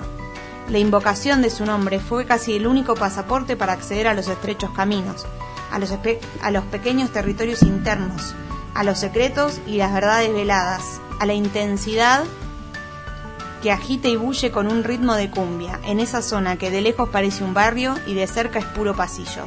Así presentaba Cristian el libro, la verdad que está buenísimo esas líneas para mí porque un poco resumen lo que era el personaje del que va a hablar, que es el Frente Vital, que era como una especie de Robin Hood en su barrio, eh, porque tenía estos códigos de, primero, no delinquir eh, dentro de, de- O sea, no delinquir a sus Dentro del vecinos. barrio. Los vecinos Dentro no. del barrio no, a los vecinos no. Y además, eh, cuando robaba, le robaba, este es el mito, ¿no? Le robaba a los, a los ricos y era generoso en el barrio, entonces repartía el botín entre, entre sus compañeros, digamos, entre su barrio. Está muy bueno también el punto de vista de Christian porque eh, se podría decir que narran como dos historias, ¿no? Una, la que va contando sobre el frente, eh, mediante entrevistas a su novia, a su familia, a sus amigos, a sus hermanos, sobre todo a su mamá Sabina. Y otra, en tiempo presente, digamos que es cómo Cristian hace que para ganarse la confianza, para que abran su corazón, cómo él describe lo que ve en el barrio, cómo también en el mientras tanto que él va recopilando todos eh, los sucesos y todos los testimonios, sucede, van sucediendo cosas también eh, a su alrededor, que él cada vez lo siente más cercano de tanto estar en el barrio y de tanto compartir con esas familias, eh, que eso también es muy interesante, ¿no? Ver como las dos líneas eh, de dos historias que van en paralelo, pero al final del día siempre confluyen en lo mismo, ¿no? En como conocer eh, conocer estas historias desde el punto de vista de la pérdida, más allá de sin ni si- sin eh, digamos sin elevar ninguna bandera pro eh, delincuencia, pero al mismo tiempo tratando de estigmatizar eh, estos barrios y la vida de, esta gente, ¿no? Como que tiene para mí va al hueso en un montón de cosas comprendemos otras y, y es muy interesante para, para leer. Es muy crudo también, la verdad es esa, porque toda es una tristeza. Eh, no hay manera de que la pérdida de un hijo no sea algo que nos pegue de alguna manera. Eh, pero es interesante y hasta un poco a veces te reís de las picardías y las cosas que le cuentan. Eh, con respecto al escritor, el periodista chileno, debo remarcar que es uno de los pocos periodistas que se animó a meterse y a contar de quizás vos decís, bueno, se para de una vereda, eh, lamentablemente, que, porque tiene que tomar una postura también, porque yo también lo puedo contar lo que sucede dentro de la villa desde mi departamento. ¿no? que está fuera de la villa. Pero este hombre hizo periodismo metiéndose y charlando en primera persona eh, con todos los protagonistas. Y es imposible también de, de decir, bueno, voy a tratar de ser neutro, cuando no. Eh, y lo otro es que transmite, creo que transmite con altura eh, eh, todo lo que sucede, ¿no? Hasta lo mal hablado, hasta lo mal poético que termina siendo poético. Eh, eso también es un gran desafío, que muy pocos lo hacen, o al menos muy pocos son los que se animan a ingresar y ensuciarse, como se dice en la jerga, ensuciarse los zapatos para poder escribir. Otro, antes de, eh, se me viene a la cabeza, ¿no? Otro que, que hacía eso mismo antes de que la garganta poderosa sea lo que es, era Nacho Levi, cuando trabajaba por sí solo para Página 12 metiéndose en los barrios a escribir desde adentro. Bueno, hoy Nacho Levi otra persona, pero digo, eh, otra persona haciendo otra cosa. Pero digo, eh, ese tipo de periodismo a mí me encanta, cuando te empapas del, del- del lleno con el personaje. Sí, sobre todo con la honestidad de, de entenderse como un visitante, que eso también es muy interesante eh, porque en estas dos historias, por decirlo de algún modo, que, que digo que tiene, vemos justamente eso, ¿no? Como lo que a él le cuesta llegar a los testimonios, a la confianza, a que le cuenten, a que se abran. Y, y también el proceso que atraviesa, el compartir los momentos que parecen vacíos, pero en realidad están gestionando el que, el que vendrá, el escenario que viene. Sí, todo lo que cuenta tiene un sentido al final del día para, para la trama, aunque no sea una trama ficticia. Eh, todo suma a las, a las imágenes eh, y a terminar de entender. Eh, contrario a. Vieron que yo hace un par de programas traje magnetizado de Sí. Busquet, Busquet, Busquet. Eh, gracias. Eh, él es más neutro y las preguntas que le hacía para, para refrescar eh, es una, el libro es una entrevista a un hombre que fue detenido porque es as- eh, asesino en serie. Eh, y él es muy directo con las preguntas, no, no habla de escenarios, como que es más directo. Es, realmente es sorprendente cómo se va de la escena totalmente para narrar solo lo que este, esta persona le cuenta. Acá nada que ver, o sea, si bien Cristian sabe, se mantiene como un visitante, está dentro del escenario, se nota claramente cómo logra los vínculos con los personajes.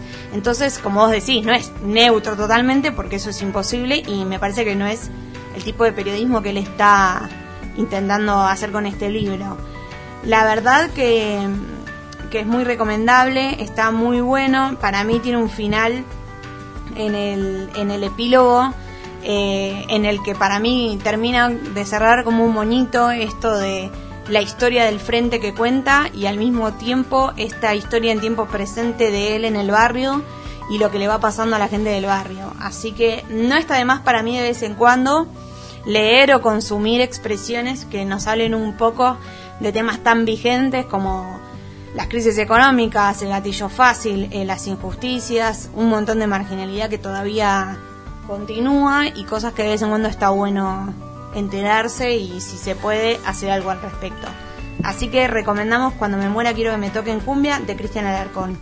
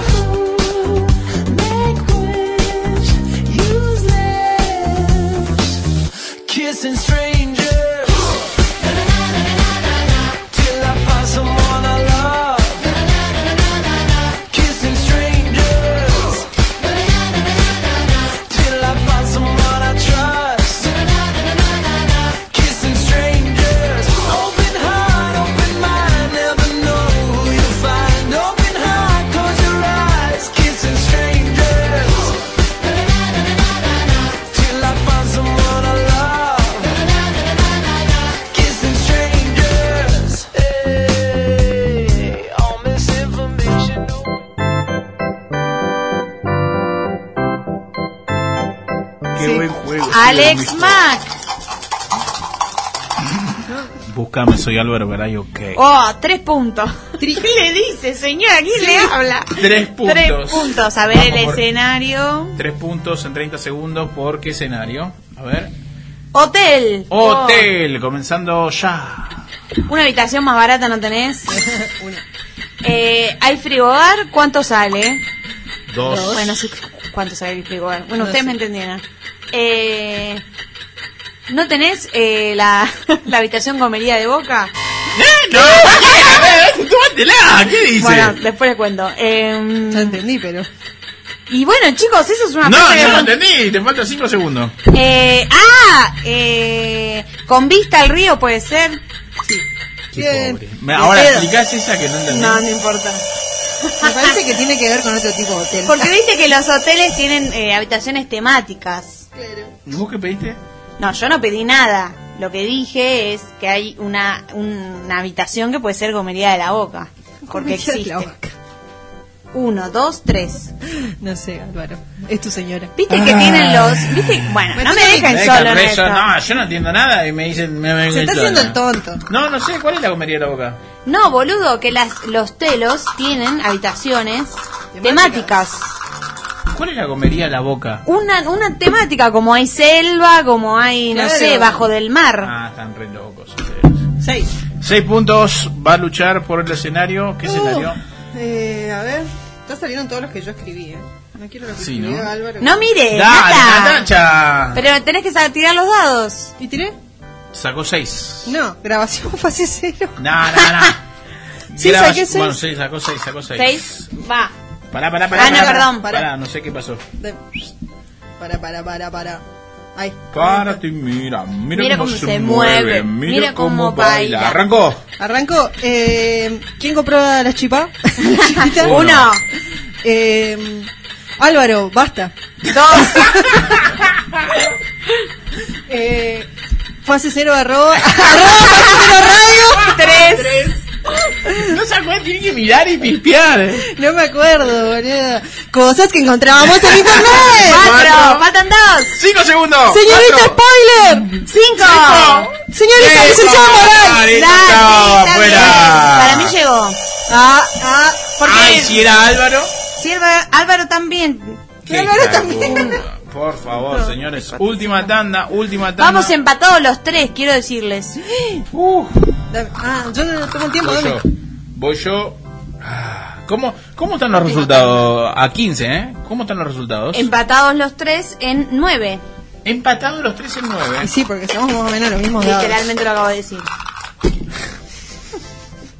Álvaro, Jiménez, Jiménez agresiva pasiva. cuatro. 4. Cuatro. Voy por 4 Agresivo puntos. pasivo. Según el escenario, El escenario es es Disney. Disney. Va. Eh, va. Vamos a sacar una foto con Pluto. Uno. Vamos a sacar una foto con Mickey. No, no, cambiar. ¿Dónde están los baños? Dos. Eh, uh, mirá que larga está la fila de Harry. Tres. Eh, Me vomito encima. Tres. eh, no, ahí arriba no quiero subir porque me da miedo. Cuatro. Muy, Muy bien. bien. Huracán Huracán, huracán. Huracán bebé.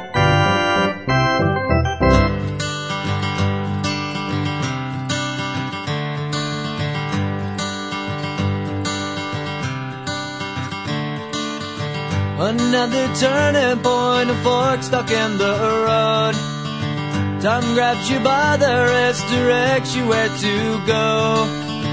So make the best of this test and don't ask why. It's not a question, but a lesson learned in time. It's something unpredictable, but in the end is right. I hope you had the time of your life.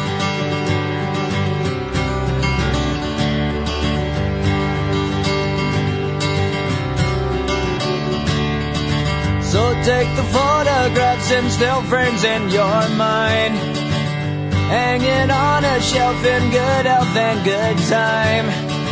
Tattoos and memories and dead skin on trial. For what it's worth, it was worth all the while. It's something unpredictable, but in the end is right. I hope you had the time of your life.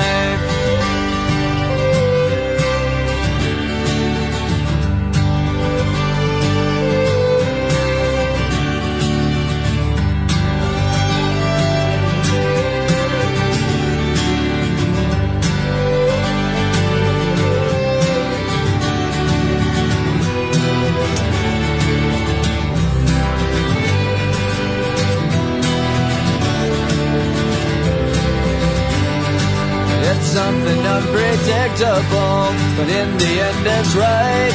I hope you had the time of your life.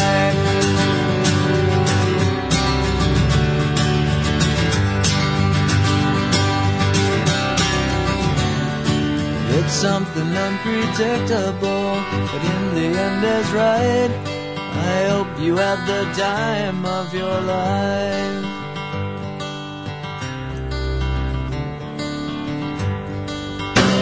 Fase cero, nada volverá a ser como era. Está conectada ya Julieta Porta, ella tiene 23 años, es mendocina, es estudiante de la carrera de Ingeniería de la Dirección de Empresas en la Universidad Juan Agustín Maza y además está estudiando programación. ¿Por qué toda esta presentación? Porque la NASA premió eh, a tres jóvenes, tres argentinos y a ella, o sea, un equipo de cuatro, eh, por su proyecto que se llama Flood Mapper. Recibió el primer premio de 26.000 personas que se presentaron de 150 países. Y tenemos la fortuna de eh, poder hablar con Julieta Porta, a quien saludamos. ¿Cómo está Julieta? Álvaro Garay, Natacha, María, esto es Fase Cero. ¿Cómo andás? Hola, buenas, ¿cómo están todos? Yo muy bien, gracias. Gracias por la invitación. Te- ya nos ponemos contentos porque eh, hay pibes muy jóvenes que están haciendo cosas copadas mientras nosotros hacemos un programa de radio. Eso nos pone muy contentos, quiero que lo sepas. No, a nosotros nos pone muy contentos que ustedes tengan este gran trabajo de poder comunicarnos e inspirar a más chicos. Así que es una cadena. Ah, bueno. Entonces, entonces nos sentimos cómodos, estamos haciendo un buen trabajo, somos los mejores y no recibimos premio, nada más. Esa sería una pequeña diferencia. Te digo, cada eslabón es importante y de nada sirve ganar la NASA si no puede inspirar a otros jóvenes. De hecho, en el equipo yo creo que todos fuimos inspirados alguna vez y nos enteramos de este concurso gracias a ustedes también. Así que eh, felicitaciones a ustedes por eso. Bueno, después de dejarnos la dirección por donde pasamos a retirar nuestra parte y, lo- negociamos así. Julieta, eh, sorprendieron a, al menos a una parte de, de- de la noticia, se quedaron con un marco muy importante porque son jóvenes que han sido premiados por la NASA y más o menos que no entendemos nada. ¿Y cómo fue esto que una aplicación les garantizó el primer puesto de un de un de un ¿cómo se llama? un torneo que había de un concurso? Exactamente. Eh, bueno, primero te cuento que tampoco nosotros entendemos mucho qué ha sucedido. Eh, nos sacábamos las estadísticas de ganar y entre 26.000 personas quedar cuatro nos daba algo como 0,0001 de ganar, así que eh, bien te digo que tampoco lo imaginábamos mucho, pero pero sí nos gusta participar en estos ambientes y bueno, en este caso fue un concurso de la NASA de un desafío de aplicaciones espaciales y de otras agencias espaciales internacionales que por ahí no se nombran tanto porque no son tan conocidas, pero tienen igual prestigio y reconocimiento como la Agencia Espacial Europea o la Agencia Espacial Japonesa, entre otros. Bien, eh, ahí se, o sea, ustedes no es que fueron físicamente post pandemia, o sea, pandemia, ¿no? Presentaron el proyecto a distancia, hubo una evaluación y ahí hubo un dictamen. Exactamente, el pasado octubre fue en formato online eh, debido bueno al tema ya conocido de la pandemia. Igual nosotros estamos en distintas ubicaciones geográficas, así que sí o sí lo teníamos que hacer a distancia. Y exactamente, nuestro proyecto lo tuvimos que armar en dos días, donde la NASA y estas agencias espaciales que ya les nombré liberan la información para poder trabajar sobre problemáticas del mundo y del espacio. Ah, claro, el concurso, el desafío es en poco tiempo demuéstrenme lo que tienen. Exactamente, es en formato de hackathon, que generalmente se da de dos a tres días para que los participantes puedan crear una solución integral eh, a tiempo completo, digamos. Claro. ¿Y, y en qué momento te agarró? Porque nosotros en pandemia acá nos hicimos un fiestín con Netflix, ah, los libros ya nos cansaron. Eh, ¿En qué momento te agarró a vos de la pandemia eh, esto de decir, bueno, che, chicos, mañana hay que activar porque se abrió? Eh, no, yo también se había pasado por todos los estados emocionales, creo que como todo el mundo nadie se esperaba esta pandemia. Y en un punto, bueno, dije, hay que utilizar el tiempo para, para algo que dé algo a la comunidad también y, y por eso nos presentamos a este concurso, digamos. Era el propósito principal. ¿Cómo? ¿De dónde salió la idea? ¿O más o menos ya lo venían trabajando y dijeron, che, bueno, esto va a quedar acá, quedó en un porcentaje menor y después dijeron, bueno, lo, lo volteamos a- al 100% y salió esto? ¿O eh, apareció de la nada la idea? No, de hecho, el equipo no se conocía, o sea, yo no conocía a los chicos con los cuales iba a trabajar, porque a mí me contacta un amigo, ese amigo contactó a otro amigo que contactó a otra persona, así que entre nosotros no nos conocíamos y no habíamos hablado sobre la idea. Sí, Sergio, que es el único integrante que no es argentino, él es de Guatemala, él vive muy cerca del tema de las inundaciones, por el tema del, Ca- de que en el Caribe este es un tema gravísimo. Claro. Y, y bueno, desaparecen pueblos enteros, es muy triste lo que él nos contaba, y bueno, sí conoce de lleno este problema, entonces cuando empezamos a investigar nos dimos cuenta que era el principal problema de América Latina, es decir, el que genera mayor cantidad de muertes y mayor cantidad de costos de infraestructura en el PBI de las naciones. ¿Y de qué, perdón, resumido así nomás para los los mortales que no entendemos nada de programación, eh, ¿de qué se trata el proyecto que presentaron? Bueno, en simples palabras, lo que hace la aplicación es mapear las inundaciones.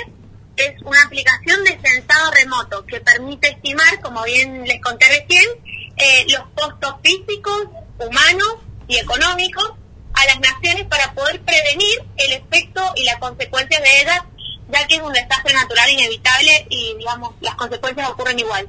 Esta información es procesada a través de un algoritmo, lo explico así lo más simple posible, y la información procesada se le brinda a los entes que toman decisiones. Entonces, por ejemplo, más llevándole un poco más a la práctica, se puede decidir qué pueblo evacuar primero en caso de que la inundación esté ocurriendo en el momento.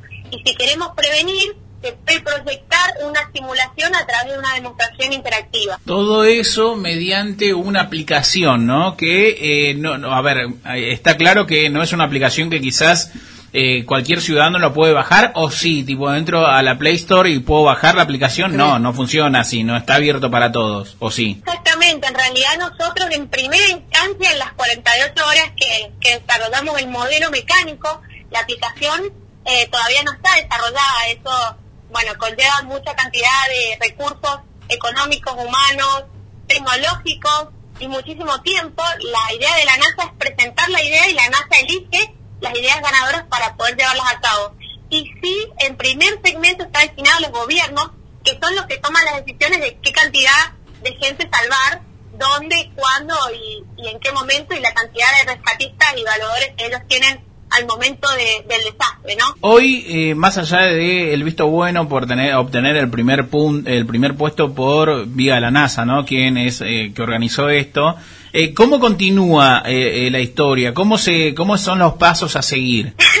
Bueno, me, da risa porque en realidad hace poco que nos enteramos, así que la verdad que es una sorpresa para nosotros, mucho no nos habíamos planteado cómo seguir y bueno, por esto de las estadísticas que te conté y a partir de ahora, obviamente que nuestro propósito es salvar vidas, digamos. Eh, a nosotros nos encantaría que la aplicación se pueda llevar a cabo, eso es lo principal. Y el premio de la NASA es una membresía, una federación de la Agencia Espacial Europea que permite llevarlo a cabo. Así que en primera instancia, respondiendo a tu pregunta, sí es, es querer llevarlo a cabo. Pero si no, estamos dispuestos a escuchar otras propuestas eh, por parte del sector privado, por parte de los jóvenes que nos estén escuchando, o por parte del sector público también, para ver si, si podemos llevar esto, eh, digamos, a la realidad de forma local primero, para nuestro país. Claro, y te consulto una cosa, eh, Julieta. eh, con respecto a los derechos tipo de autor o ese, si esas cosas, ¿cómo quedan ustedes con la NASA? O sea, como vos decís, pueden decir ahora, no sé, si el gobierno argentino dice, che, no, danos a nosotros la aplicación, a- armemos acá, nosotros le damos lo que necesiten y la armemos. Eh, ¿La NASA todo bien con eso, ponele? En primera instancia, nosotros, como te digo, estamos esperando el premio y esperando las directivas de la NASA. Eh, no tiene nada que ver lo que nosotros queramos hacer por de nuestra parte a nivel local, como equipo, digamos, que queramos trabajar en esas iniciativas porque, a ver, queramos o no, eh, las inundaciones van a ocurrir igual, los desastres van a ocurrir igual y las pérdidas físicas también. Y además las estadísticas nos, nos los demuestran que con el tema del cambio climático es cada vez peor. Entonces, en primera instancia, eh, estamos esperando el premio de la NASA para llevarlo sí a una escala global y, y bueno, y ellos eh, tienen todas las bases y condiciones porque fueron los que liberaron las imágenes, nosotros utilizamos las imágenes de la misión Sentinel-1, así rápido se lo explico, de la Agencia Espacial Europea. Entonces, bueno, obviamente es una licencia que tenemos de, de parte de ellos a estas imágenes. ¿Qué haces con 23 años estudiando esa carrera, ganando un premio? ¿Lo puedes creer que tan joven eh, llegaste a un reconocimiento tan gigante o todavía no caes? Todavía no caigo, de hecho acá está mi abuela, mi prima, escuchándome dar la nota y tienen una cara de emoción, en realidad nadie cae todavía. Eh, es un orgullo, obviamente, eh, yo tengo 22, todavía me falta para recibirme algunas materias y, y bueno, por ahí eh, decir también que, que a veces uno piensa que es imposible y que el contexto, y que en Argentina estamos lejos y que el contexto no nos suma y, y realmente después las cosas te, sorprenden si uno se mueve, si uno crea, si uno colabora con, con otras personas y se pueden hacer muchísimas cosas desde las casas, desde lo virtual, ¿no?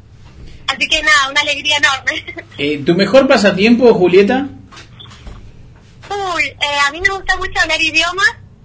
Eh, hablo portugués, italiano, inglés. Me gusta bailar, me gusta mucho la tecnología, leer. Bien, ya la moral mía está por el suelo. Eh, te agradezco por este momento.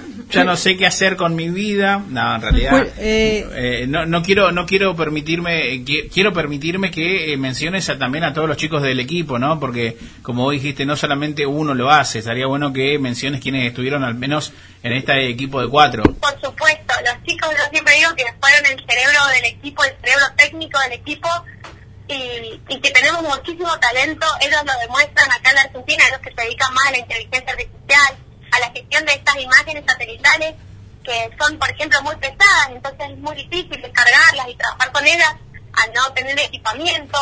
Eh, la verdad que son unos genios los chicos y, y sí, por supuesto, merecen todo el reconocimiento y, en, y solo no llegamos a ningún lado. La verdad que el equipo eh, es lo, lo principal. Sebastián, Wesaslao y me falta un... Sergio, Sergio Sergio. Bobón de Guatemala. eh, vos, bueno, estudiás programación y ingeniería y esto, y eh, veo que son ponerle tres varones y vos la única mujer. ¿Qué onda?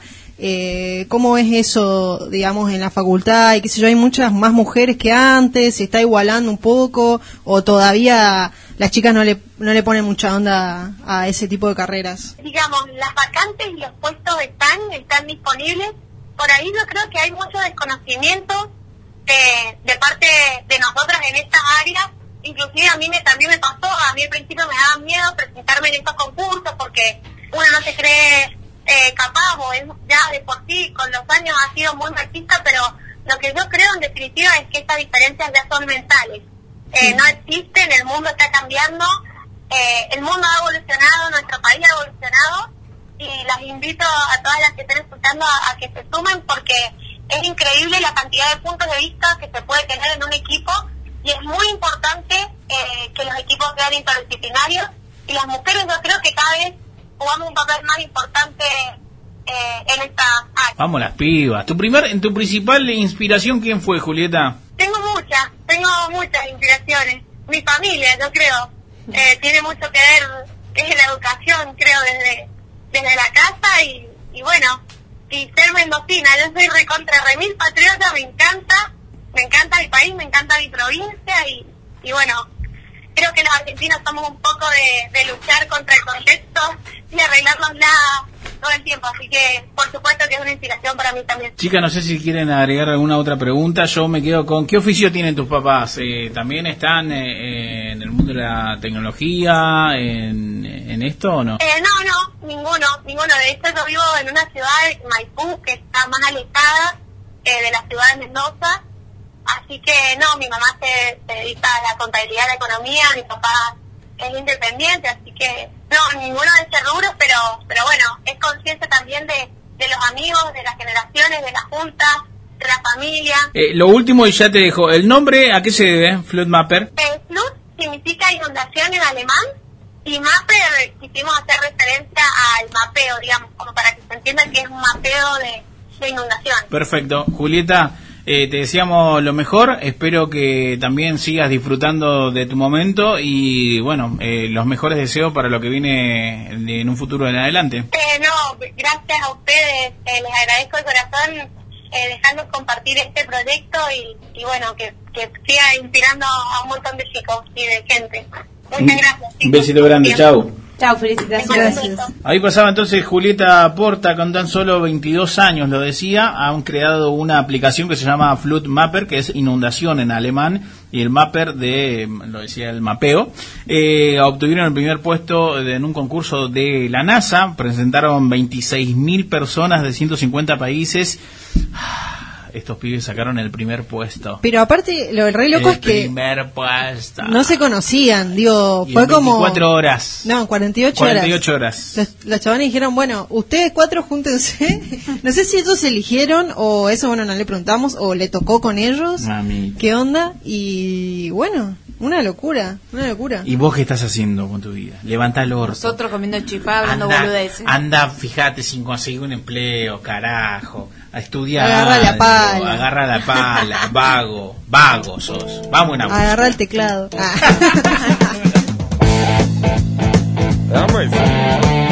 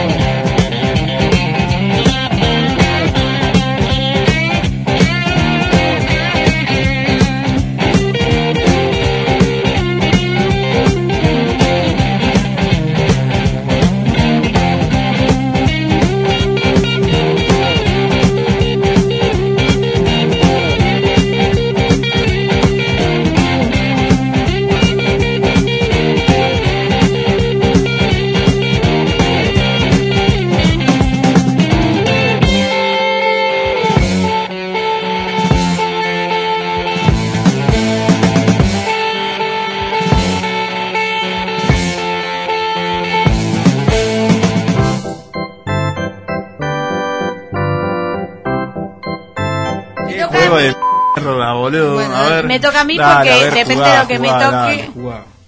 Álvaro, no, no, no quiero jugar más quiere con ganar, él. él quiere ganar. Hay dos, hay dos, sí.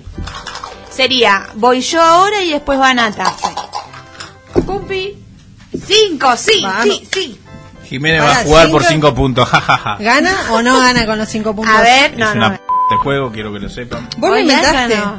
Pero ahora, si no me dejan ganar, meto 5 y me dicen uno. No, eso de ir al baño en un barco no tiene sentido. No, es que además no ganaste. Ah, la gente que va, que va en los barcos, no, el capitán no va al baño. Voy al baño lo dicen todo. Basta, voy.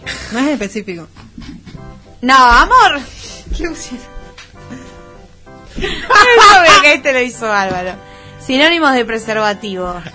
Pero eso no es un escenario. ¿Cómo que no? Vas a pedir, pero no vas a pedir preservativo.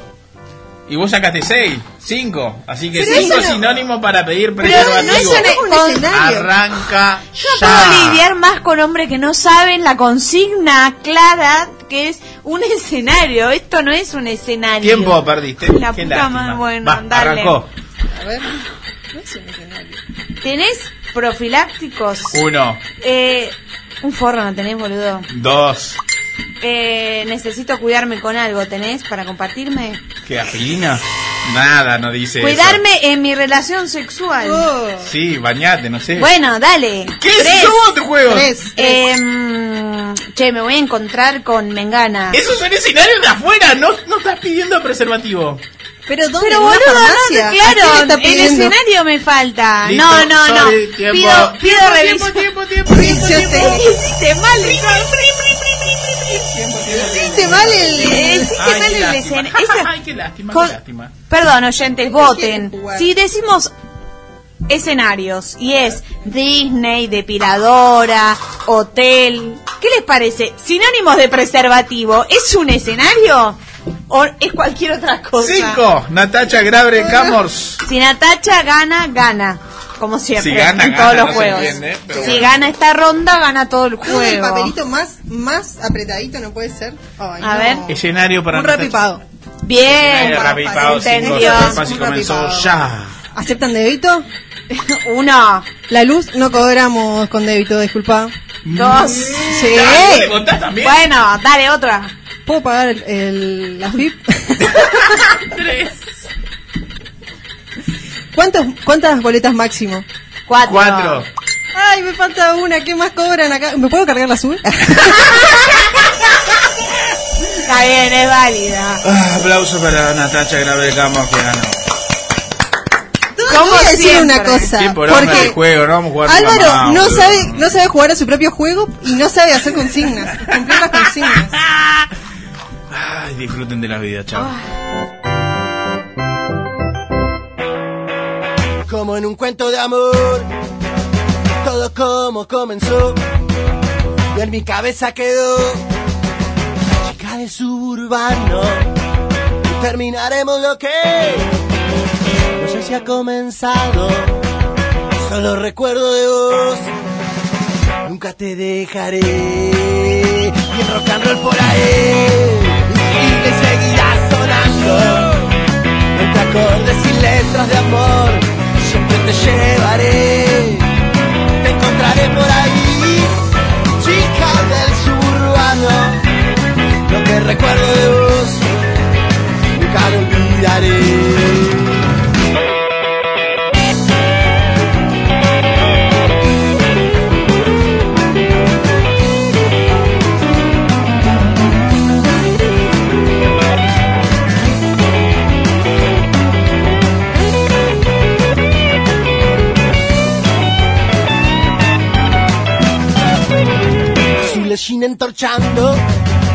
Piernas, culo y cintura, atuendo artesanal, pegaba su figura, un faso entre los labios, sus ojos de sangrar, sé que andará siempre así, pagando por el bajo, y el rock and roll por ahí, sigue y seguirá sonando.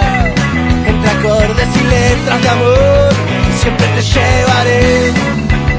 Nunca te pude encontrar, chica del suburbano.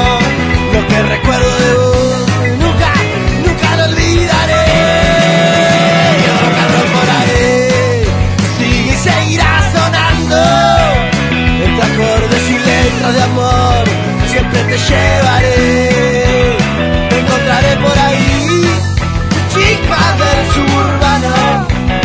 Lo que recuerdo de vos, nunca lo olvidaré. Llegamos al final de Fase Cero Radio. Mi nombre es Álvaro Garay y una vez más hemos hecho un capítulo, el número 26. Ya lo pueden encontrar en, eh, nuestro canal de Spotify, este y el resto. Allí lo pueden encontrar como Fase Cero. Así pones en Spotify, Fase Cero y lo encontrás. Estamos grabando desde los estudios Arnos 1987 desde Buenos Aires, Argentina.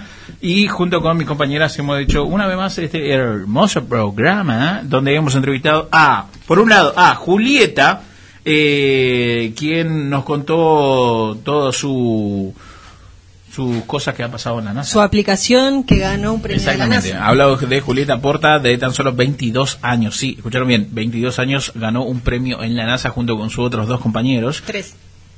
Tres compañeros y ella cuatro. Y también hemos hablado con Celeste Yanelli. Ella ha superado la- el cáncer con tan solo 14 años.